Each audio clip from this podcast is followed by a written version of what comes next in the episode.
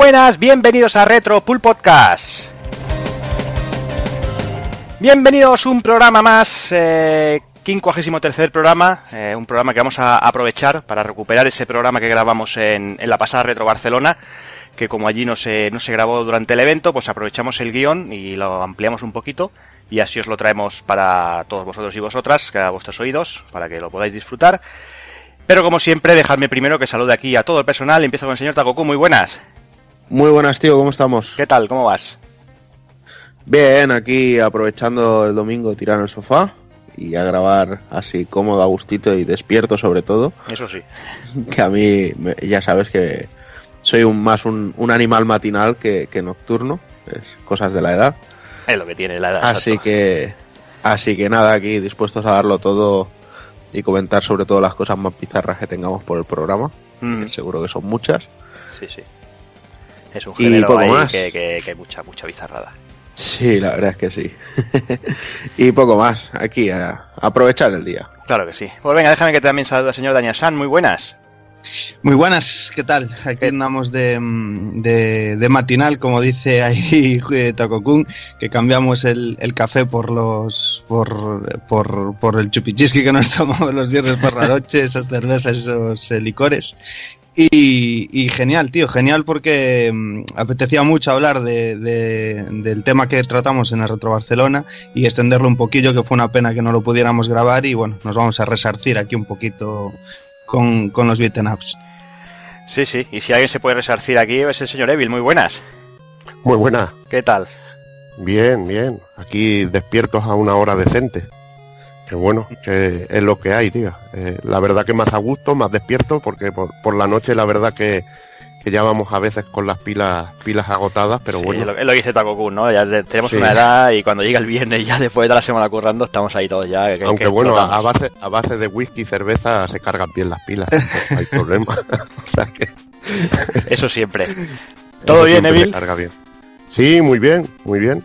Hay una semana cargada de noticias Sí, sí, muy Y muy interesante. Va a venir el programa del, del actual, va a venir muy, muy cargadito. muy cargaditas. Noticias buenas, muy noticias malas, noticias regulares.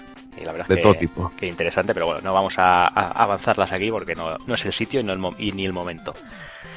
Así que, que vamos, sin, sin entretenernos mucho más, eh, vamos, vamos al programa, señores.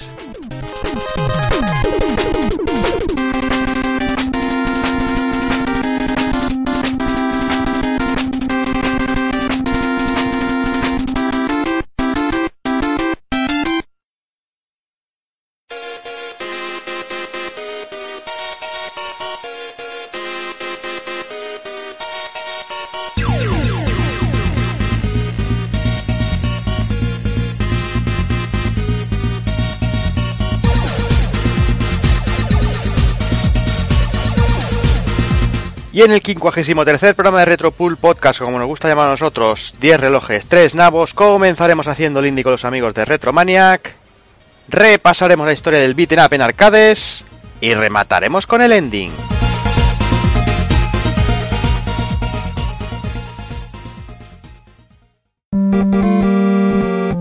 pulpofrito.com Me gusta.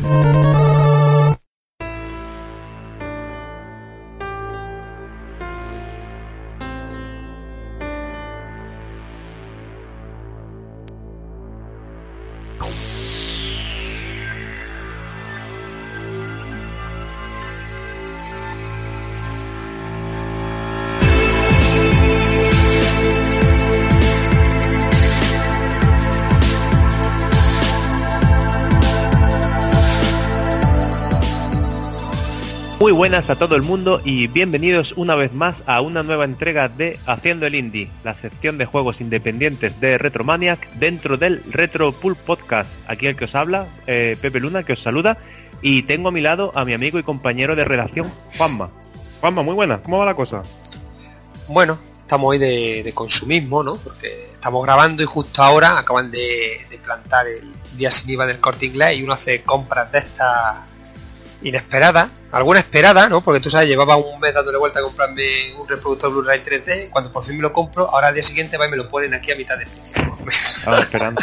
ya estoy, ya ves tú, aquello que si no lo he estrenado siquiera, ala, a devolver el otro y a pillar este Y, y luego lo de lo de la tele 3D, ya saben todos nuestros oyentes que las tele 3D se nos vuelven retro también, con lo que nos gusta a nosotros lo, lo retro, ya todos han anunciado que, que 3D no, el eje ha dicho que como el HDR necesita mucha luz y ellos usan 3D pasivo y la rejilla oscurece, que eso le resulta mucho más fácil vender 4K, que ahí venderte la mano es puerta, que la gente compra teles 4K para ver el fútbol rescalado y el sálvame, y eso es mucho más fácil de vender que el 3D, y el 3D la verdad es que la industria lo ha hecho muy mal, a mí me encanta, y en casa se ve mucho mejor que en el cine, si lo configura bien, y, y me da pena, ¿no? De lo mal que lo han hecho en absolutamente todos los aspectos de la industria, pero bueno, la cosa es que se nos va, no sé lo que durará ya o deje de durar, pero hay que hacer acopio. Aquí Igual- se queda grabado, aquí se queda. Aquí se queda grabado, tío. Y que conste ya que llevamos unas cuantas horas con Trump de presidente y todavía no se ha acabado el mundo, ¿eh? ¿Te has dado cuenta, no? Eso. Bueno, veremos a ver qué pasa al final. Yo por lo pronto, eh, como... Esta noche habrá que estar pendiente, por si acaso. Pues sí, a ver qué pasa. Yo por lo pronto tengo mi proyector abajo y tal, pero para los juegos en 3D, claro, no me voy a poner a jugar en el proyector. He probado algunos, la hostia, que ya software 3 en 3D y yo, coño. Pero no voy a estar bajando el PC de abajo, así que como tenía una tele 2D, mi plan era cuando se jodiese pillar una 3D, pero como parece que el día que se joda la tele esta ya 3D no va a existir, pues me he comprado una en, las rebajillas, ya tengo mi tele mi tele 3D para, para todos esos juegos que tengo 3D y para esas cosas que la gran mayoría de la gente o no ha visto en condiciones o, o bien lo, lo odia o no le gusta o ni fu ni fa. Pero bueno, hay gustos para todo y a mí, una vez que lo he visto bien visto, sí me ha encantado. Tú también lo has visto bien visto, tú tienes una tele buena y para eso. Yo lo tengo de hace poco también y la verdad es que sí, que tenía muchas ganas y, y la estoy disfrutando. Y también lo bueno de pillar ya la tecnología cuando está dando sus últimos coletazos, pues que te sale más baratita, ¿no? Habrá que esperarse Claro. que lo siguiente es la VR. Siguiente la VR. Bueno, o, o- o veremos a ver también cómo, cómo le va. Si de aquí a un año nos están diciendo que se muere en la VR y estoy corriendo pillando una caja. Sí, por eso, una por eso te digo, pa- por eso te digo. Mm. Igual que, no, Igual no que acumulé, igual que acumulé un par de 3D tubo para las consolas antiguas que se ven mejor las 3D tubos y ahora con cacharros 3D para todas las pelis que tengo de 3D que tengo un buen puñado que, que no las tenga que ver el día de mañana y, y esto con qué hago con esto. En fin, la cosa bueno. es que, que bueno, que vamos a grabar a, la- a la- a las 9 y entre, entre cena de niño, día sin IVA, darle vueltas, me la compro, me la compro, estás loco, no, sí, no, sí, no, que, que mañana ya no hay pues nos han dado las 11 y no hemos hecho nada. Así que vamos a empezar que... que, eh, vamos al lío. Vamos al lío que se nos a- valía. Y, y hablando de la Switch y todo, que hace poco el anuncio, estamos aquí todos con el Estamos aquí, que, que hemos tenido debate Sí. tú y yo. Si Había- pudiéramos había- grabarlo había todo, grabarlo y publicarlo, nos hubiera dado eso para un podcast de dos horas, tranquilamente. Pero bueno, Pues mm, ya Vamos a- los pulpos también. Ya no ahí está. Vamos, vamos al, vamos al lío.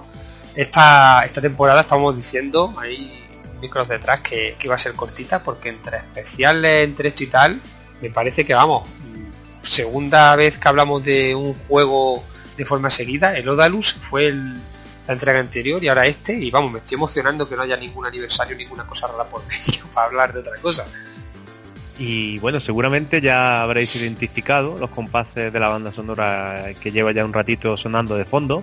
Y sí, es Streets of Rage. No pensáis que nos hemos ido del tema independiente. El juego que nos ocupa hoy pues ya tiene unos cuantos añitos a su espalda y probablemente muchos de vosotros lo conoceréis porque bastante, es bastante famoso. El caso es que no ha sido hasta esta Navidad, fíjate si llevamos tiempo escuchando de él, pero hasta hace bien poquito no hemos tenido la oportunidad de, probarlo, hincarle el diente y vaya disfrute que nos hemos pegado. Así que el protagonista de la primera entrega de Haciendo el Indie de 2017, que por cierto no hemos eh, felicitado el año nuevo a los oyentes, eh, felicidades, feliz 2017. Feliz año nuevo, que 2017 sea mejor que 2016, porque anda que se nos fue poca gente, ¿no? David Bowie, Carrie Fisher, en fin. Eh, Cuando vea la nueva Star Wars se me van a caer unos lagrimones viéndola que, que, que para que vaya, vaya añito regulero para, Y los- para el mundo del arte. Y para empezar fuerte este 2017, pues el juego que nos ocupa es Streets of Rage Remake. Efectivamente, los autores de tan magna producción son Bomber Games, eh, quienes necesitaron más de 8 años, ojitos, y de pronto, ¿vale? esto ni Final Fantasy XV, casi se nos va al Duke Nukem Forever, ¿no? Duke Nukem Forever.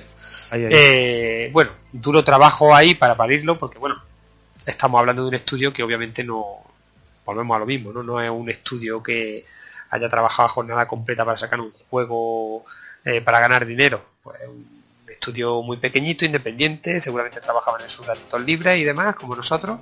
Y, entonces han sido ocho años, ha alargado mucho, pero claro, le ha costado lo suyo. Y es que Street for Rage vio la luz ya en 2011, me parece, ¿verdad? Sí, la primera versión. Sí, aunque bueno, después de esta fecha se han seguido trabajando eh, con el título para meterle más contenido y la última versión, la V5, que es el de abril de 2014. Y bueno, pese a la palabra remake de su título, lo cierto es que nos encontramos ante una auténtica cuarta entrega numerada de la serie, vaya, en lo que argumento se refiere es una continuación en toda regla. Mr. X ha regresado y con él, pues, como no podía ser de otra manera, una nueva ola de corrupción y crímenes a través de su sindicato. Así que no les queda otra a nuestros héroes, eh, son los protagonistas de la trilogía original que esta vez se reúnen todos al completo Axel, eh, Blade, Adam, Max, Skate y Ethan y están dispuestos a parar los pies de una vez por todas a este Mr. X.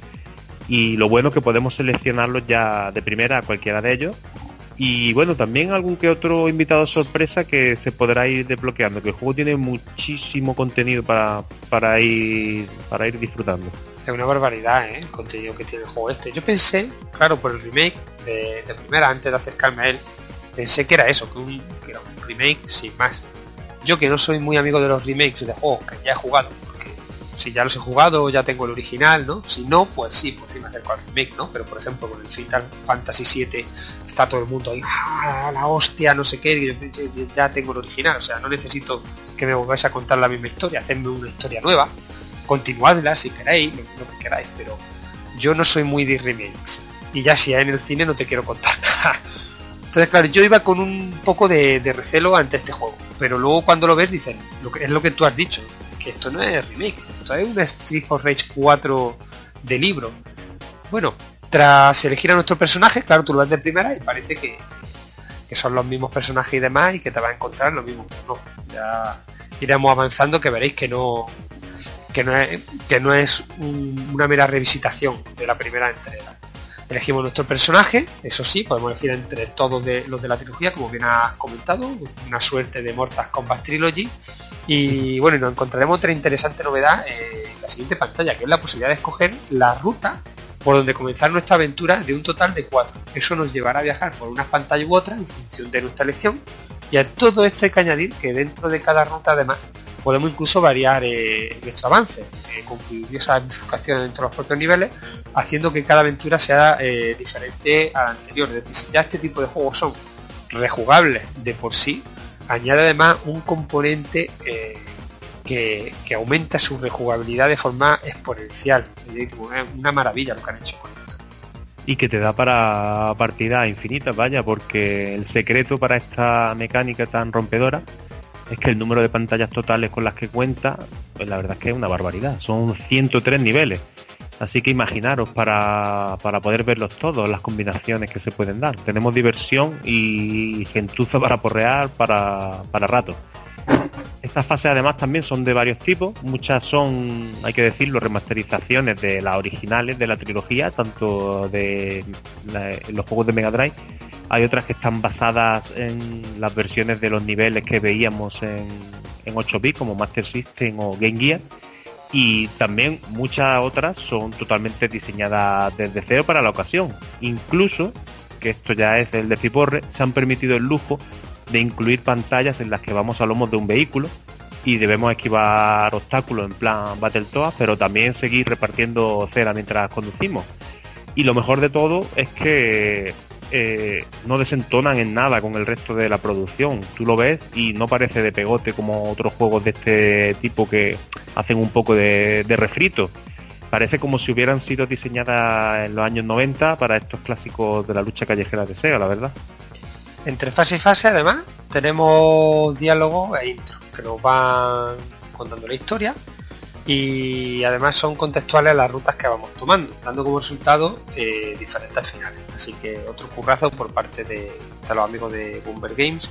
Un detallazo también que se encuentre eh, perfectamente localizada al castellano, por cierto. Sí, y otra cosa que nos ha parecido también muy buena, el modo, el modo de juego, Se puede jugar, por supuesto, a dobles, eh, tanto con un amigo como online, e incluso puedes cogerte a un bot por si no quieres ir solo, pero no tienes a nadie con quien jugar, pues te puedes poner a la máquina que vaya contigo dando tortas. Y además también Bomber Games aprovechó todos estos años de desarrollo para, para seguir inflando al juego de contenido adicional, entre otros muchos, así como destacados. Por ejemplo, pues tenemos un modo survival, otro para las batallas solo contra los jefes finales e incluso un modo voleibol, al más puro estilo Tekken, que alargará la diversión pues hasta el infinito. A todo esto además, que os parece poco, no pasa nada. Toma para ti, para tu cuerpo, hay que sumarle el Steve of Rage Maker, Sword Maker, no eso de Sword suena monja, pero eh, es que el, archivo está ahí y con ese nombre, Sword Maker, que si nos atrevemos nos permitirá toquetear con el código del juego y diseñar nuestro propio Steve of Rage a nuestro gusto o jugar a los ideados por la activa comunidad, ahora que está tan de moda el Mario Maker, ¿sabes? Pues lo mismo, lo coges y de forma sencillita te montas tus niveles, te montas eh, tu fase... Sí, sí, sí, o sea, es una locura. Tenías poco, que ya, es una barbaridad lo que traes. Pues tenías poco, pues nada, tomas aquí el editor y la comunidad si quieres subir niveles te los baja y los metes y los pones tú, haz los tuyos propios. Es decir, esto es, es una pasada. La verdad es que es una pasada lo que se han currado. Es importante recalcar que Street of Rage Remake no está hecho en open board, no puedo, no puedo desmerecer el popular motor pero sí es verdad que su desarrollo, al menos en el apartado gráfico, según sus propios creadores, parte desde cero. En Sega creo que no piensan lo mismo. Pero bueno, ellos dicen que el juego no tiene nada de ingeniería inversa. El aspecto, pues la verdad es que se asemeja bastante a lo que podríamos ver en la 16 bits de Sega, aunque lo eleva a un nuevo grado, ¿no? Si nos fijamos en los detallados escenarios, por ejemplo, son más coloridos, tienen muchos planos de scroll, los personajes también en pantalla se ven un poquito mejor y por supuesto los niveles motorizados son una pasada, a pesar de que como he dicho antes encajan muy bien en el juego, no sé yo si la Mega hubiera podido moverlo así tal cual como lo vemos aquí en este. Otro currazo también habrá debido de ser el de meter en el juego a los personajes seleccionables secretos, ¿no? Porque están todos animados y eh, con golpes nuevos, los movimientos y los nuevos enemigos también, porque decir que se han sacado, no solo contamos con los enemigos originales, sino que eh, han puesto enemigos nuevos que los han sacado de las carátulas y artes originales de los juegos de Sega, que muchas veces aparecían algunos que luego en el juego no salían y esta gente pues los han cogido y han hecho con ellos personajes dentro del juego con lo dicho, sus propios movimientos y animaciones. Esta es aquella gran cosa que había en los 80, en los 90, incluso en los 70, ¿no? Eh, tú llegabas, veías la carátula, te compraba el juego por la carátula porque es que era la hostia, veía un tío pegando una pata unos demonios siderales, una cosa, y luego ponía el juego y no había demonios siderales, no había, no había muchas de las cosas que aparecían en esa carátula, ¿no? Pues estos han cogido y han dicho, ¿cómo que este personaje de aquí, que, que, tenía buena pinta, que tú te lo esperabas pillar y lo vamos a hacer nosotros, le vamos a poner sus animaciones, sus características, ya digo, es un currazo. Sobre si, si se podría o no mover esto en una Mega Drive, yo creo que un poco un caso, como ya estuvimos hablando con el Odalus también en la NES, ¿no? Este tipo de juegos que lo hacen para que te recuerden eh, a aquella máquina, pero que en realidad si los quisieran hacer en aquella máquina tal cual no podrían. Tendrían que meter algún recorte, alguna cosilla, ¿no? Eh, a lo mejor también por temas de espacio, estamos hablando de un juego que yo creo que es muy extenso, pues a lo mejor no cabía. A lo mejor tirando de Mega CD ya no, no creo que tuviera muchos problemas, pero tal cual en un cartucho, pues a lo mejor no entraba. O habría que utilizar técnica de compresión o meter todo a saber. La banda sonora, por pasar ya, digamos, del aspecto gráfico al sonoro, eh, es espectacular. Mm, la partitura original de Yuzo Koshiro la conocéis seguramente todos nuestros oyentes bueno, pues ha sido totalmente remasterizado. También tenemos temas remezclados y algunos que son de nueva factura, pero que no desentonan en absoluto con los, conocidos, han mantenido el espíritu del resto. Un detallazo es que cada vez que comenzamos un nivel nos aparece un rótulo con el título de cada canción.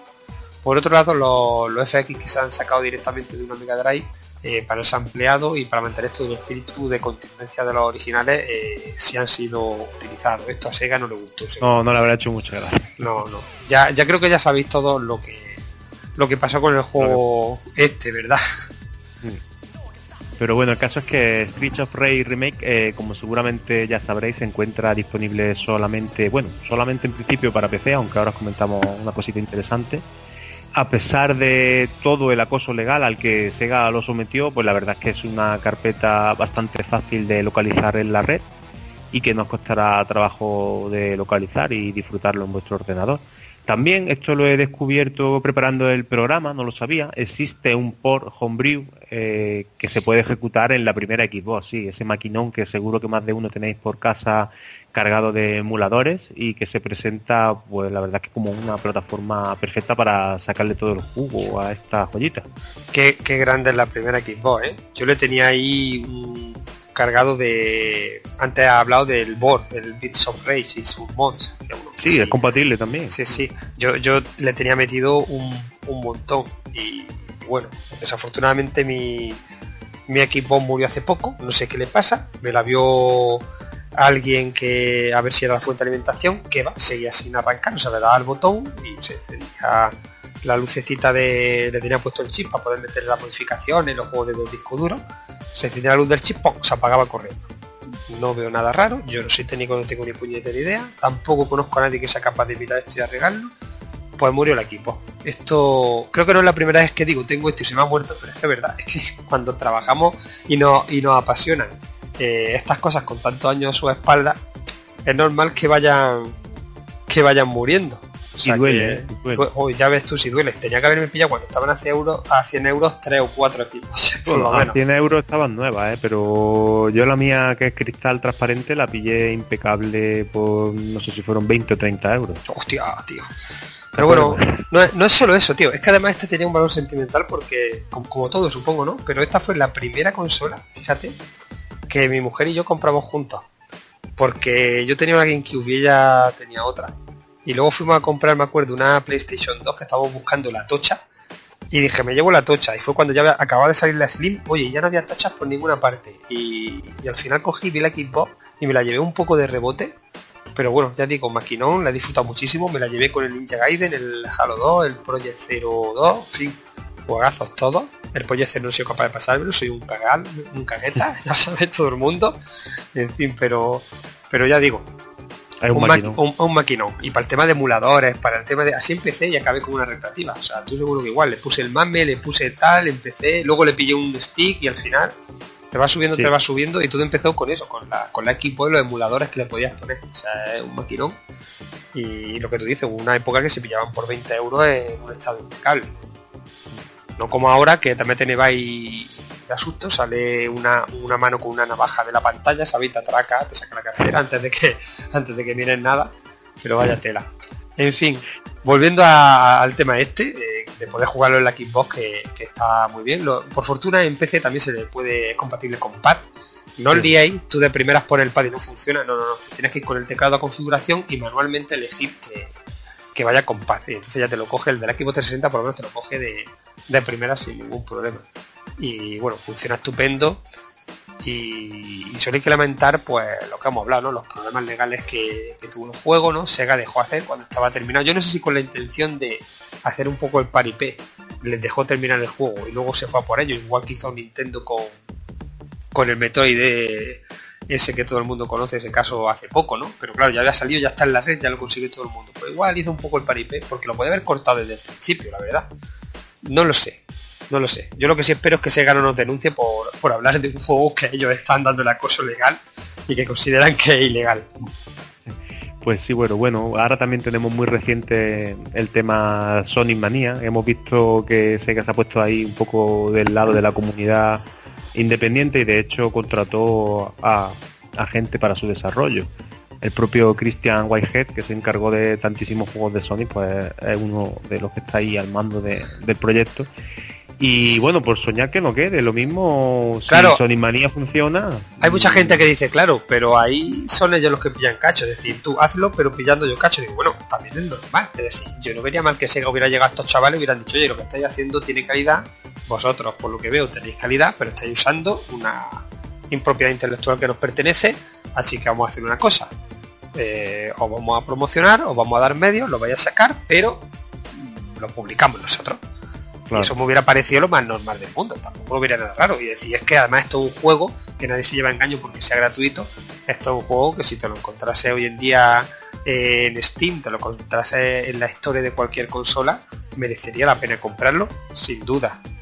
Sí, todo lo ves por 10, 15 euritos y con toda la cantidad de contenido que tiene, multijugador, mm, una propuesta, vaya, irrechazable y que se podrían sacar buenas pelas con, con él. Además que yo siempre lo he dicho, o sea, Sega eh, tiene una serie de IPs que no le saca provecho y esta es una. Anda que no ha habido gente que ha querido un nuevo Street for Rage con la calidad que tenían los de antaño. Pues aquí lo tienen. Es decir, si no lo habéis jugado, gustaron los clásicos y este no lo habéis jugado, eh, googlear un poco, que seguro que no tenéis ningún problema, y lo encontráis, le echáis un tiento porque yo creo que os va a encantar. Y si luego sale de forma legal más adelante, pues lo compramos también, no pasa nada. No hay problema, hombre. Si ahora no hace Sega un Sonic Mania, pero no hace un Street for Race 4 con número y todo y tal, pues se pilla también, ¿verdad que no? Y para ir terminando vamos con unas pildoritas rápidas y es que han salido hace unos pocos días nuevos pantallazos de Crowdbuster, la nueva bestia para Neo Geo del Neo Geo Dev Team. Hacía tiempo que no teníamos noticias de la nueva producción de los creadores de Last Hope o Gunlord y otros tantos desarrolladores para Neo Geo y Dreamcast, pero parece que los alemanes han animado esta fiesta y hace unos días publicaron nuevas capturas del Run and Gun que están desarrollando para Neo Geo. Una bestia parda de más de 780 megabits. Y es que no es para menos, según sus desarrolladores, los fondos del juego tendrán hasta 9000 píxeles de longitud y contarán además con numerosos elementos de scroll parallax para dar mayor sensación de profundidad. Eh, la verdad que una barbaridad pixelada que se apoya en el soporte cartucho para demostrar que el hardware de Neo Geo todavía a día de hoy puede dar mucho de sí. ¿eh? Yo creo que ya es un hardware que en su día se, rentabilizó bastante de los primeros juegos a Garou, por ejemplo, diferencia brutal. Y este Crowdbuster es un juego de acción tipo Run and Gun, así como Metal Slug, contra, y parece ser que aparecerá en algún momento de 2017. El problema, pues que aparece solo para MVS y para AES. El juego se puede reservar desde la web oficial, pero ya os adelanto que valdrá un pastizal, como suelen costar las producciones de esta gente. Y tampoco se suelen prodigar en eso de colgar la ROM. Yo he estado intentando buscar alguna y para jugarlo en emulador y no, no se encuentran, vaya, yo por lo menos no he conseguido encontrarla. Podrían por lo menos tirarse y sacar una versión para Neo Geo CD, aunque sea con sus tiempos de carga Mm, Lo mismo para, para Dreamcast, normalmente lo sacan más adelante para Dreamcast, o sea que quizá Bueno. en un tiempo puede salir para Dreamcast este juego. Algo es algo. En fin, eh, cambiando de tercio, ya podéis reservar. eh, esto lo voy a pronunciar como el culo. Ya verás tú. Esto que es francés, tío, pero ¿qué me pone? La, Ya lo la, hablado. la Buy the Smarts y Mini Planets en cartucho para, para Mega Drive. Para Mega Drive, perdón. Sí, ya podéis hacer la pre-reserva en la web de no solo Vintage de las ediciones físicas en cartucho para la 16 bits de Sega de la esperadísima conversión de la Valle de Smorts. Eh, A ver si más o menos lo pronuncio bien. Es un juego que ya, bueno, hablamos de él eh, en el especial de Locomalito y Grisor hace ya unos cuantos programas que va a salir ahora en versión física para, para Mega Drive y luego también el Mini Planet, que es un curioso arcade que transcurre en unas pequeñas esferas rotatorias y del que también hemos hablado alguna vez en la revista de Retromania. Son dos juegazos que se acercan rápidamente al catálogo de esta nueva web española, cuya intención es poner en circulación en soporte físico juegos para sistemas clásicos. La conversión de la Paint Smarts está siendo llevada a cabo por nuestro amigo Moon y tal y como os contamos hace un tiempo, los resultados están siendo fantásticos. Gracias a que mantiene toda la esencia del original, que además se, se incluye un modo de gráfico actualizado y otras tantas eh, pieles, comillas, comillas, que imitan las paletas de ordenadores como Commodore 64 o Amstrad CPC, que, que, a mí me, encanta ese tipo de, cosillas. Sublime, vamos. Y por otro lado el Mini Planet pues es un divertidísimo juego homebrew creado por Sig de Edgejock hace un tiempo y será editado en caja con una portada exclusiva y su correspondiente manual. Aparecerá en cartucho y ya os digo que van a ser editados bajo el sello eh, GoTo 80. Echarle un ojo a la web porque no solamente está llevando este juego, tiene, tiene a bien llevar a formato físico otras muchas producciones homebrew y está muy interesante. Y bueno, ya para terminar, hablando de llevar cosas a formato físico, podemos ir adelantando ya algo, ¿no, Juanma? A ver si lo vamos a agafar dos días antes. bueno, para, días, ¿eh? para cuando estéis escuchando esto, debería ya, en fin, esta misma semana, a principio, estar a la venta en, en la tienda de nuestro amigo Eduardo de, de Mere, la versión física de, del número 11 de la Retromaniac.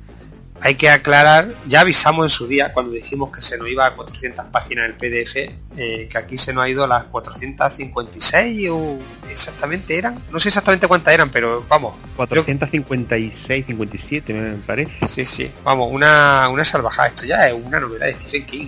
Esto, Pues, esto hay que plantearse venderlo a, al peso porque si no, madre mía, qué cosa Así más que- exagerada. Eh, eh, pues estamos grabando ahora mismo a día 20 de enero, o sea que para el 22, 23 más o menos eh, estarán disponibles en la web de Mere y decir también que va a haber un pack muy especial en el que podrás pillar la- el número 11 de Retromania junto a una reedición del número 1, bueno, reedición es la primera vez que va a salir en formato físico, pero el PDF en sí sí se ha reeditado, está reestructurado y todo para adaptarlo al formato libro y podréis pillar los dos ejemplares en físico. Y ojo, que aquí ya no hay reserva ni nada. Directamente hemos hecho una estimación, a ver si hay suerte y no nos comemos muchas, eh, en base a la venta anteriores, a la gente interesada y, demás. Y, ya está. O sea, eh, Eduardo de Mere las tiene, las pondrá a la venta y cuando se acaben se han acabado. Es decir, tú y yo tenemos también que ir allí corriendo darle y comprar la nuestra si no nos quedamos sin. Yo estaba alguna vez a puntito de quedarme sin algún ejemplar. Esperemos que... Y a alguno de la redacción creo que le falta alguno. ¿eh? O sea A mí me que, falta bueno, el 5, por ejemplo. A ver si para cuando lleguemos al 15 reeditamos el 5. Pues a, a ver, a ver si se puede hacer. Mientras haya interés, yo creo que este tipo de cosas se, se seguirán haciendo. Y debemos de agradecer a nuestros oyentes y nuestros lectores que bueno, que hagan esto posible, ¿no? Que quién nos lo iba a decir hace tantos años, cuando empezamos con un número cero así finito, chiquitito, que íbamos a acabar sacando, en fin, el mostrenco que, que vamos a sacar ahora. Es que como sigamos así, yo, yo no sé dónde vamos a acabar, muchachos.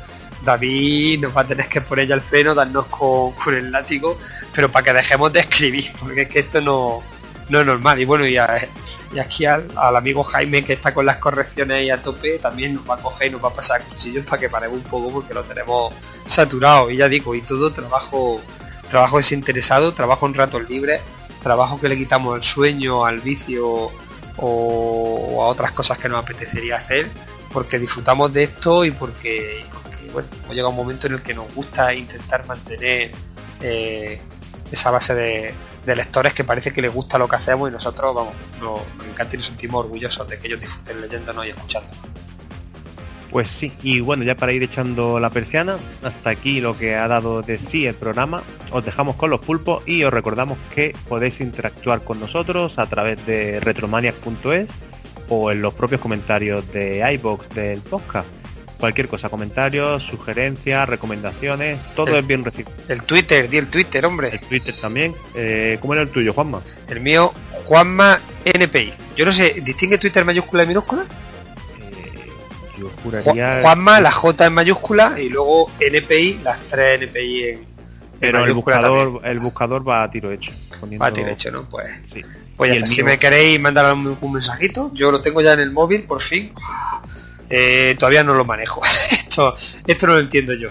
Pero bueno, estoy como los, como los yayos con las nuevas tecnologías, ¿sabes? Hay un montón de cosas que las manejo y hay gente que no lo entiende. Y vamos a ver, tú coges ahí el ordenador, me lo abre, me lo destripa, me lo limpia, me lo pone, me reconfigura, me hace el overclocking, me hace. Y ahora coge un móvil y te atragantas con el Twitter. Yo no sé por qué. Tengo algo en contra del Twitter. A lo mejor será que hay muy pocos caracteres. Pero, pero no va claro. Pero bueno, yo lo digo ahí. Y si algún día alguien me escribe y me, y me aparece y me aclaro, eh, lo tendremos en cuenta y responderemos. Ya sabéis, nos podéis hacer sugerencias, nos podéis hacer preguntas, nos podéis mandar cajas de bombones. Se admite todo. lo que sea, yo pongo el, el mío para, para lo mismo, Pepe barra baja, Luna barra baja, que estaba pillado el seguido sin las barras bajas, que le vamos a hacer? Bueno, y me está chivando aquí el programa ya, que no hemos pasado la media orilla, ¿vale? No nos hemos pasado mucho, por fortuna. Cuando tenemos invitados nos pasamos más. Pero bueno, vamos a ir dejando ya tranquilos a nuestros oyentes que puedan escuchar a los pulpos, que es a lo que han venido. Y nada, agradecerles el tiempo que nos han dedicado y despedirnos hasta el mes que viene. Nos escuchamos. Adiós, adiós.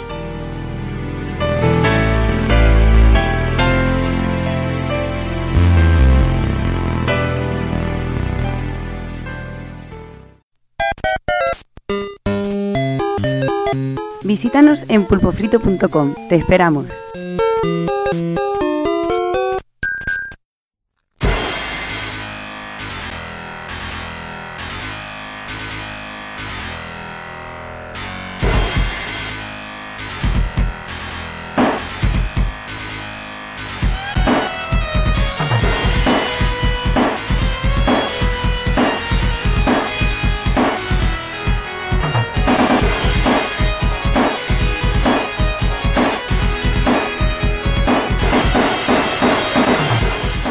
Pues nada, vamos a empezar a hablar un poquito del beat'em up, de un poquito de toda la historia de mm, bastantes juegos. Eso sí, eh, antes de nada avisar que no vamos a mencionar todo porque es un género que en su momento fue súper extenso y hubieron miles de juegos, bueno, no sé si miles, pero sí cientos. Y obviamente no siempre se quedará uno en el tintero y es posible que, bueno, que vendrá siempre alguien, hostia, que no habéis mencionado este. Pero bueno, es, es, es lo normal porque, bueno, ya os digo, hay demasiada cantidad de juegos para poder, para poder mencionar. Sí que vamos a hablar lo que creemos nosotros, que son los, los principales o los que tenemos mejores recuerdos, los que en su momento nos, nos marcaron un poquito.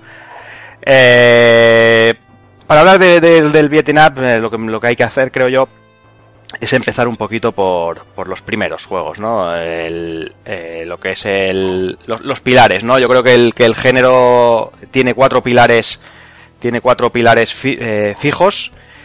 Y el primero, quizá, el que podríamos considerar el primer Vietnam puro, eh, hablamos de Kung Fu Master de Irem Spartan X, de 1984, que posiblemente sea el, el primer beat'em el juego, bueno, un juego producido por, por Takashi Nishiyama, que bueno, que no es, no es otro que el, el, creador del primer éxito, el primer bombazo de Irem, el Moon Patrol, y también es diseñador de, de, de, la primera entrega de Street Fighter. Después de eso, el hombre se marchó a SNK y estuvo trabajando en cosas así como Fatal Fury, of Fighting, Samurai Shodown y King of Fighter, casi nada. El hombre tiene ahí un currículum de puta madre. Pequeñito, pequeñito. Sí, sí, sí, sí. a tope. Y bueno, el juego, como no, nos pone la piel de Thomas, eh, que debe rescatar a, sobre todo a hostias, a su novia Silvia, que ha sido secuestrada por lo que parece lo que es una banda mafiosa china. Y bueno, simplemente pues eso, sirve de excusas para empezar a repartir collejas por el, por el universo. Y, y bueno, es eso. simplemente pues eso, ¿no? Evil, quizás el, el primer, eh, perdón, el primer beaten up puro, como podríamos considerarlo. Vaya, y tanto, y además muy mítico con esa música que tan pegadiza y tan característica que tenía. Y que además, bueno, el nombre japonés no lo hemos, no sé si lo has comentado, Spartan X, uh -huh. que, que, viene de una peli, de una peli de Jackie Chan que, que se robó, creo que en España, si no, sí, en Barcelona. Si no me sí, falla la memoria, que es una puta locura, tío. ¿Los, los, super, ¿Los supercamorristas? ¿O, sí, o era la, la, armadura, o la armadura de Dios? No, no supercamorristas. No, era super, super, sí. Que, que, que, creo que es la armadura de Dios 2. Sí, algo, algo, así había. No, no, sé, no, sé que había una creo relación. Que no, creo que no, pero bueno. Eh, da igual. Salía de malo un actor español, ahora no me acuerdo, era el Pepe Sancho, creo, ¿no? No sé si, me, si se me va así la olla, pero eh, haciendo así rollo un papel ahí de, de artista marcial torero, tío, que, que, era grotesco, tío, y realmente muy, muy cachondo, tío. Muy cachondo que Spartan X, el, bueno, fuera luego el juego de, bueno, estuviera basado así un poco el juego de, de, de Kung Fu Master, tío, que, que, todos conocemos y bueno, que es mítico, sobre todo por la sí, música. Lo estoy mirando la música sí, y el Pepe, desarrollo. Pepe Sancho, ¿eh? Pepe Sancho. Pepe Sí, Sancho, ¿no? sí, Ah, hostia. Sí, sí, sí. Pepe Sancho, a- Amparo Moreno y Lola Forner. y, ojo que, y Impresionante. ojo que el otro nombre de la película era Comidas a domicilio. Sí, sí, sí, sí. Un título erótico festivo. Y, rea- y realmente tuvieron los santos cojones de ponerle Tomás a Jackie Chan. Sí, la sí. verdad que muy, mira, la verdad que un mito. Igualmente, dejándonos de la, de la chorradilla de la peli, este juego súper recordado, eh, la, la- la que nos podíamos agachar, hacer golpes por debajo, eh, y, y la verdad que, que bueno, el desarrollo era lateral, era como dice Cero el principio de- del género y bueno, vamos a ir a ver otro de los pilares, ¿no? A ver Sí, qué- sí, pasaremos al siguiente, vamos hasta, saltaríamos hasta el 86, eh, esta vez por, de, mano, de la mano de Tecnos, y hablamos de Kunio Kun, eh, un juego también mítico en el, en el género, eh, y un juego que, que sobre todo a- a- al género le, le- le añadía más profundidad en sí, con, con sus movimientos, que podías moverte por el escenario de, eh, arriba abajo, tenía profundidad también el escenario, y añadía algo muy interesante que, que bueno, que, es, que eran los, los final bosses, que, que, que luego, pues eso, veríamos durante tantos y tantos años en, en los beat'em ups. El juego, pues nada, coge, como curiosidad, coge el nombre de, de Kunio Taki, que era el antiguo presidente de Tecnos Japan, y fue desarrollado por, por Yoshi, Yoshishina Koshimoto, Kishimoto, perdón, que bueno, que luego, luego hablaremos un poquito más, más de, este hombre. Y bueno, eso, Kunio Kun, eh, un juego, una saga que, que por aquí le tengo bastante aprecio, Dani, y que, y que bueno, que sentaba una, alguna base más de- del beat'em up. Sí, sí, sobre todo esto que comentamos, ¿no? El tema de añadir a profundidad esa sensación de amplitud en el escenario, aunque aquí eh, no tendríamos lo que sería el desarrollo de scroll en sí, que conocemos ya comúnmente hoy en día como beaten up, sino que nos obligaban un poco a limpiar la pantalla, eran pantallas estáticas y nos, limpia, eh, nos obligaban a, a acabar con todos los enemigos que se veían en la pantalla para pasar al siguiente bloque, ¿no? A lo que sería la siguiente pantalla y tal. Y, jova, es una estética que mm, es muy japa, muy japa el rollo de las peleas entre, entre bandas, el, el fenómeno eh, eh, yankee, ¿no? Que se daba por los, por los 80 en Japón y que Kishimoto era súper fan, ¿no? De este rollo, de esas peleas de las bandas callejeras, de los macarras, eh, gente de clase media de instituto, ¿no? Que a la vez tra- Uh. trabajaba también y, y, bueno, esos que querían ser dueños de barrio, que andaban en, en sus motos, ¿no? En bandas de motos y tal y bueno, pues eh, estaba todo, todo, toda esa cultura fielmente representado aquí en, en, en este primer título de la saga Cunio y que bueno, más tarde también se llevó, se trajo Occidente cambiándolo un poquito, ¿no? Y Sí. metiéndole un poquito más la, la temática de The Warriors y tal, eh, para eh, em, occidentalizarlo un poco, ¿no? El rollo, pero que eh, yo creo que también tiene, pues eso, como estamos hablando, un peso increíble no solo por las cosas técnicas, sino también un poco por la temática, porque a partir un poco de aquí también se enfoca un poquito a esto, ¿no? A lo que son el rollo callejeo, el rollo macarra, las bandas y tal. Y joder, yo creo que visto es que le sienta de lujo al género, vamos. Que hay que decir nombre occidental, Renegade, para que, que la Sí. gente se le tenga más claro. Y la Mm. verdad que, que lo que tú dices, sobre todo lo de las bandas callejeras y todo eso, está plasmado de una manera increíble. Sí. Bueno, igualmente esto lo mencionaremos luego cuando vayamos a las versiones caseras, que ya hablaremos de, Sí. de todas las... bueno, lo, que, lo que pudimos vivir aquí en su momento.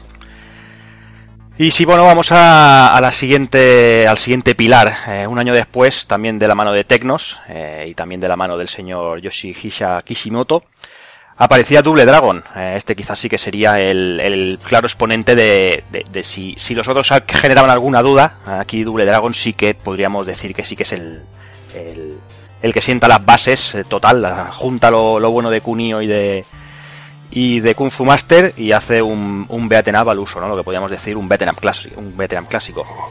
Aquí llega el momento en que, en que Kunio Taki, el, lo que comentábamos antes, el presidente de Tecnos Japan, le, le pidió a este hombre que, que hiciera una segunda entrega de, de Kunio, pero que esta vez se lo enfocara más al mercado global y así poder llevarlo a todo el mundo, porque en la primera versión eh, se encontraron muchas dificultades que esta temática que comentaba Dani, eh, fuera de, de Japón no, no, no, no era, no era muy no era muy conocida y tampoco tampoco gustaba mucho. Aquí parece que nos gustaba más lo de lo de salvar princesas y mujeres en apuros y esas cosas. Eso de las peleas entre bandas no, no, no se estilaba todavía por el momento.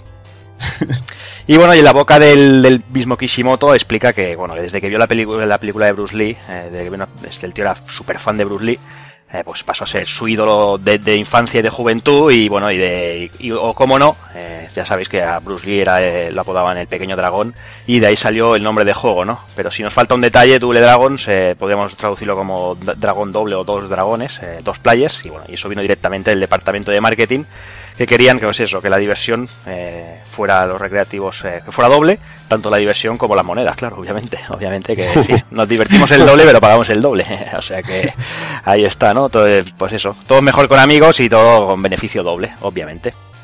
pues eso, le sumamos eh, el modo dobles y el pequeño dragón y ya tenemos el, la marca, el doble dragón, que, que bueno, que, es- que está ahí en el, en el Olimpo del videojuego, ¿no? Y bueno, eh, pues eso, eh, tenemos los dos hermanos, eh, los hermanos Lee, Billy y Jimmy. Y bueno, pues eso, el Double Dragon, pues, eh, lo que decimos, el primer beat'em up eh, para dos jugadores simultáneos que hizo que, que, bueno, que, el, que explotara el, el género. Si hablamos... Mítico. Dime, dime. Mítico. Evi. Sí, muy mítico. Mítico, es que este juego ya sabes cómo empezaba, con violencia de género, que ahora Sí. eso, mira, Uy, madre mía. ahora eso mismo. Lo vemos, tío, y estarían saltando las alarmas hasta...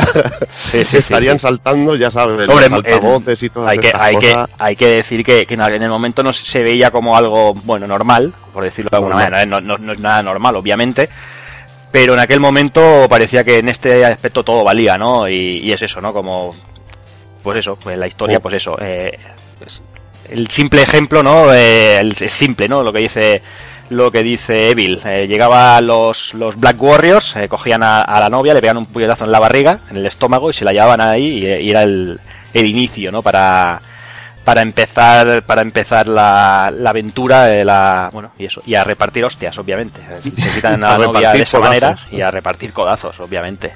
Codazos, que era el golpe, el golpe demoledor del juego y el que te permitía pasártelo. Mm. Sí, sobre todo había dos puntos que eran, que eran infernales en el juego, que era el famoso salto del puente, Puto salto del ahí es donde podían caer vidas como, como churros, y luego la fase final con los ladrillos esos que salían hacia afuera, que, y las lanzas, tío, que aquello era...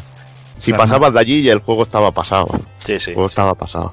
Una característica también muy chula del juego era que si llegábamos al final a dobles, había pelea final por la chica y eso era muy cachondo, tío. Mm. Mm. Eso era muy molón, tío. Eso era muy molón. Un, un auténtico juegazo, además que empezaba a tener ya enemigos carismáticos, tío. Porque ver a la bobo aquel a salir Bobo. del muro, tío, era alucinante, tío. Ya te digo. Y, la- y las tías con el látigo, oh, era Mm. brutal también, era muy brutal. Muy genial. Sí.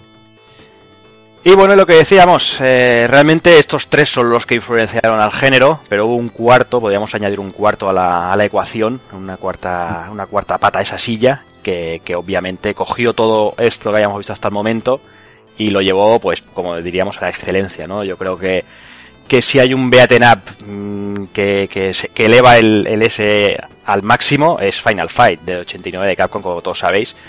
Porque porque es eso eh, cogió todo todo lo que hicieron lo que hizo Tecnon lo que hizo Irem y hizo un, producto increíble. O sea pues eso cogió todo lo mejor y lo mejoró. Es que mejoran todo o sea podríamos decir hostia es que Double Dragon es la hostia movimientos esto dos players pero es que Final Fight lo, lo mejoró de tal manera tanto a nivel gráfico que es espectacular como a nivel jugable que Evil la- la- es que las físicas mm, cambian pero una, una barbaridad jugablemente es que es otro mundo Incre- es que es increíble, con dos botones podías hacer de todo, tío.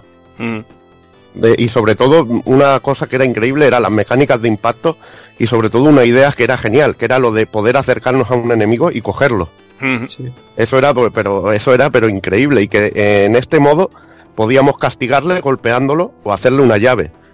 Todo ese tipo de cosas, pues le dieron a Final Fight, lo sobre todo la jugabilidad lo hizo mítico y aparte lo que tú bien has dicho, su calidad gráfica, que era mm, espectacular comparado con los otros títulos del género que habían ido saliendo. Y bueno, y, y también lo mismo, teníamos una historia en que raptan a una chica y, y- y lo que molaba también era la banda Mad Gear y lo carismáticos que eran los enemigos, Sí. que podían llegar a ser tan carismáticos como los personajes los personajes así principales, tío, y es que era increíble, ¿te acuerdas de los Andores, de, lo- de los Hollywood, de los Delgado, tío, ¿te acuerdas de todo este tipo de cabrones que te hacían la vida imposible? Mm. Sí. Y muy importante y mucho peso también, eh, como comentas ahora, los tres protagonistas, ¿no? La manera de diferenciar un poco también eh, la jugabilidad, adaptar un poquito el, la personalidad Estilo de lucha. Justo, eh, pues eh, aquí también sentaría un poco bases en el jugador equilibrado, el que es más ágil y quita menos, y el que es más lento y quita más, ¿no? Es un poquito ese rollo eh, que al principio a lo mejor no lo notábamos, pero que sí en realidad estaba, estaba ahí, ¿no? Y, y- y denota, pues eso, que es eh, un juego llevado a la excelencia, al mimo, que están cuidados todos los detalles, aunque no lo parezca. Sí, y que si te encuentras una hamburguesa debajo de un cubo basura, está de puta madre, te recupera toda la vida, tío. Si no, si no ha tocado el resto de la basura, no, hay, no, no pasa nada. No hay problema. Y si un Oh. poli tira un chicle y te Un lo chicle. comes, también. Hay que ser, hay que ser cerdo. eh. iba a decir lo del puto chicle. hay que ser cerdo. Idioma, idioma de videojuegos, es que no hay más. Idioma. Lo impresionante también, eh, hablando del, del carisma de los personajes que comentabais, es ver cómo se acabaron incluyendo dentro del mismo universo que Street Fighter. Y de hecho, muchos de estos personajes, como Andore, bueno, el, el Rolento, eh, Sodom, han, han acabado, Poison, han, han acabado formando parte de- del elenco principal de, de Street Fighter también. Que ah, unos podrán decir que es falta de ideas de Capcom, que lo acepto, y otros podrán decir pues que, que eso, que estos personajes tenían tanto carisma y, y Metro City era tan importante que, que había que incluirlos por, por huevos. Sí, la verdad es que sí. Y pero bueno, lo que decía Evil, ¿no?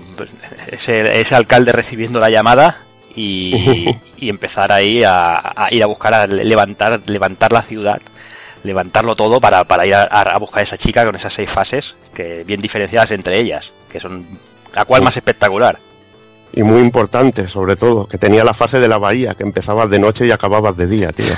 Eso era tenía que soltarlo, tío, es que es impresionante. Ya, ya tienes que registrar la, la frase, tío. que Lo te la tengo que robarán, registrar, tío. Que quedará ahí marcada ahí en, en el programa, si no, si no te la Te robarán. digo que, que- te digo que es mucho mejor que yo contra el barrio. Fase Hombre, que ya se aborrece hombre, ¿dónde y- vas a parar? ¿Dónde vas a parar? Más que copyright le tienes que meter Casparright a eso. Sí, tiene ese nivel, sí, hay que reconocer. Pues sí, pues nada, lo que decía, lo que, lo que comentaba Evil, eh, Final Fight es que mm, si fuera espectacular técnicamente, lo que decíamos, ¿no? Gráficos, esos, esos pedazos de, de sprites, es, ese sonido, o sea, acordaos del sonido. O sea, esa máquina, cuando tú entras en un recreativo, la escuchabas de lejos. Eh, si escuchabas la, la canción de la intro, ese- esos redobles, tío, es que era, es que era espectacular. Sabías que no había no había un solo recreativo que se preciara que no tuviera que tener un Final Fight allí, porque es que era, era pura, pura, puro salón recreativo, es que no, no hay más, no hay más. Y la, y la, bueno, y luego también sus fases de bonus, tío, que también era genial, sobre todo la del coche es recordadísima. El Oh My God, Oh My, oh my Car, que es con las censuras y eso, que habla- luego ya si acaso comentamos alguna cosa. Mm. Y, y era genial, tío. Y sobre todo también aquellos rings con los jefes finales, eh, los andores, tío. Genialísimo. El ascensor. El ascensor. Ahí está, una fase de ascensor. Sí, señor. Que eso se convertiría, ahí le has dado Juanan, porque eso se convierte en canon en, en lo que es el género y, y en uno de los momentos más increíbles, de máxima tensión, cayendo enemigos sin parar y, y pegando hostias, tío. Pero bueno, hoy en día, bueno, luego lo hablaremos. Por ejemplo, una compañía que lo usa mucho es Platinum, una fase que siempre te pone alguna fase de, de en el que hay un elevador que va subiendo, van cayendo enemigos y, y es un momento que da mucha intensidad. Ahí, ahí. Yo, en el, en el que más recuerdo una escena de este tipo, sin duda es en el Aliens, que también era de- del señor Shinji Okamoto, el Aliens de. Konami, ahí la, la escena del ascensor para mí fue Esa era muy la, la- la que más me, me marcó.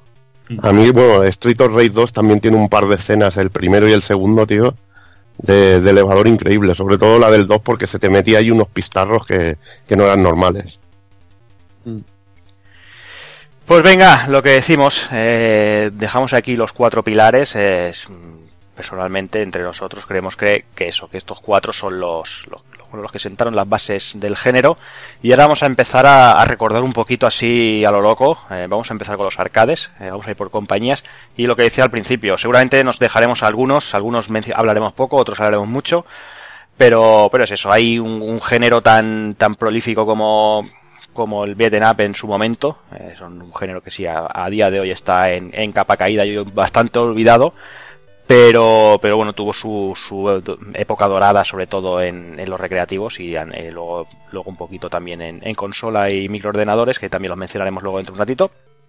Así que, si, si como hemos empezado el programa con, con Irem, yo creo que es una buena excusa para, para seguir con ellos y hablar de alguno de los, bueno, de alguno de los míticos también. Eh, empezamos hablando, por, por ejemplo, de Vigilante, el que se consideró la secuela de, de Kung Fu Master, que bueno, que realmente tampoco tiene mucho de Kung Fu Master.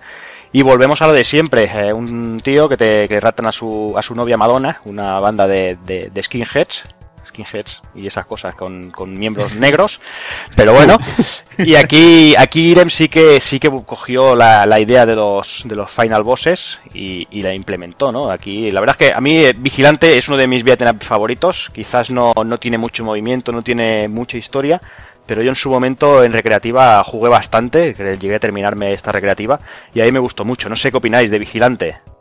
Muy contundente. Eh, Lo que molaba de Vigilantes que era contundente. Los piñazos eran, eran muy bestias. Y a mí me molaba mucho. Y, a- y algo que me volvía loco era la portada aquella con el cuchillo, tío, que, es que tenía una intensidad increíble, Es tío. espectacular. Es Ah, la, espectacular. la- la- la tía, sí, está Sí, genial. Muy, muy, muy, muy bestia. Y lo que tú dices, que tiene una jugabilidad muy buena y, y sobre todo es la contundencia de las Eh. hostias. Lo de los luchacos, que también era guapísimo, tío. Ahí está. O sea, tú poder el- cogerlo en un chacus era, era lo- el summon. Y el, el estilo gráfico así, con el, con el remarcado negro por toda la silueta de los personajes, también le hacía mucho, mucho resaltar, no sé, estaba, estaba, era un juego muy chulo. Otro de Irem, este seguramente también lo recordará muchísima gente, y es que gráficamente eh, también es súper espectacular eh, y contundente, como decía Evil, tampoco le faltaba contundencia, Undercover hombre, Undercover Cops, sobre todo si arrancas una viga del suelo y te lías a repartir allí como, como si no hubiera un mañana, pues imagínate. Eso era brutal.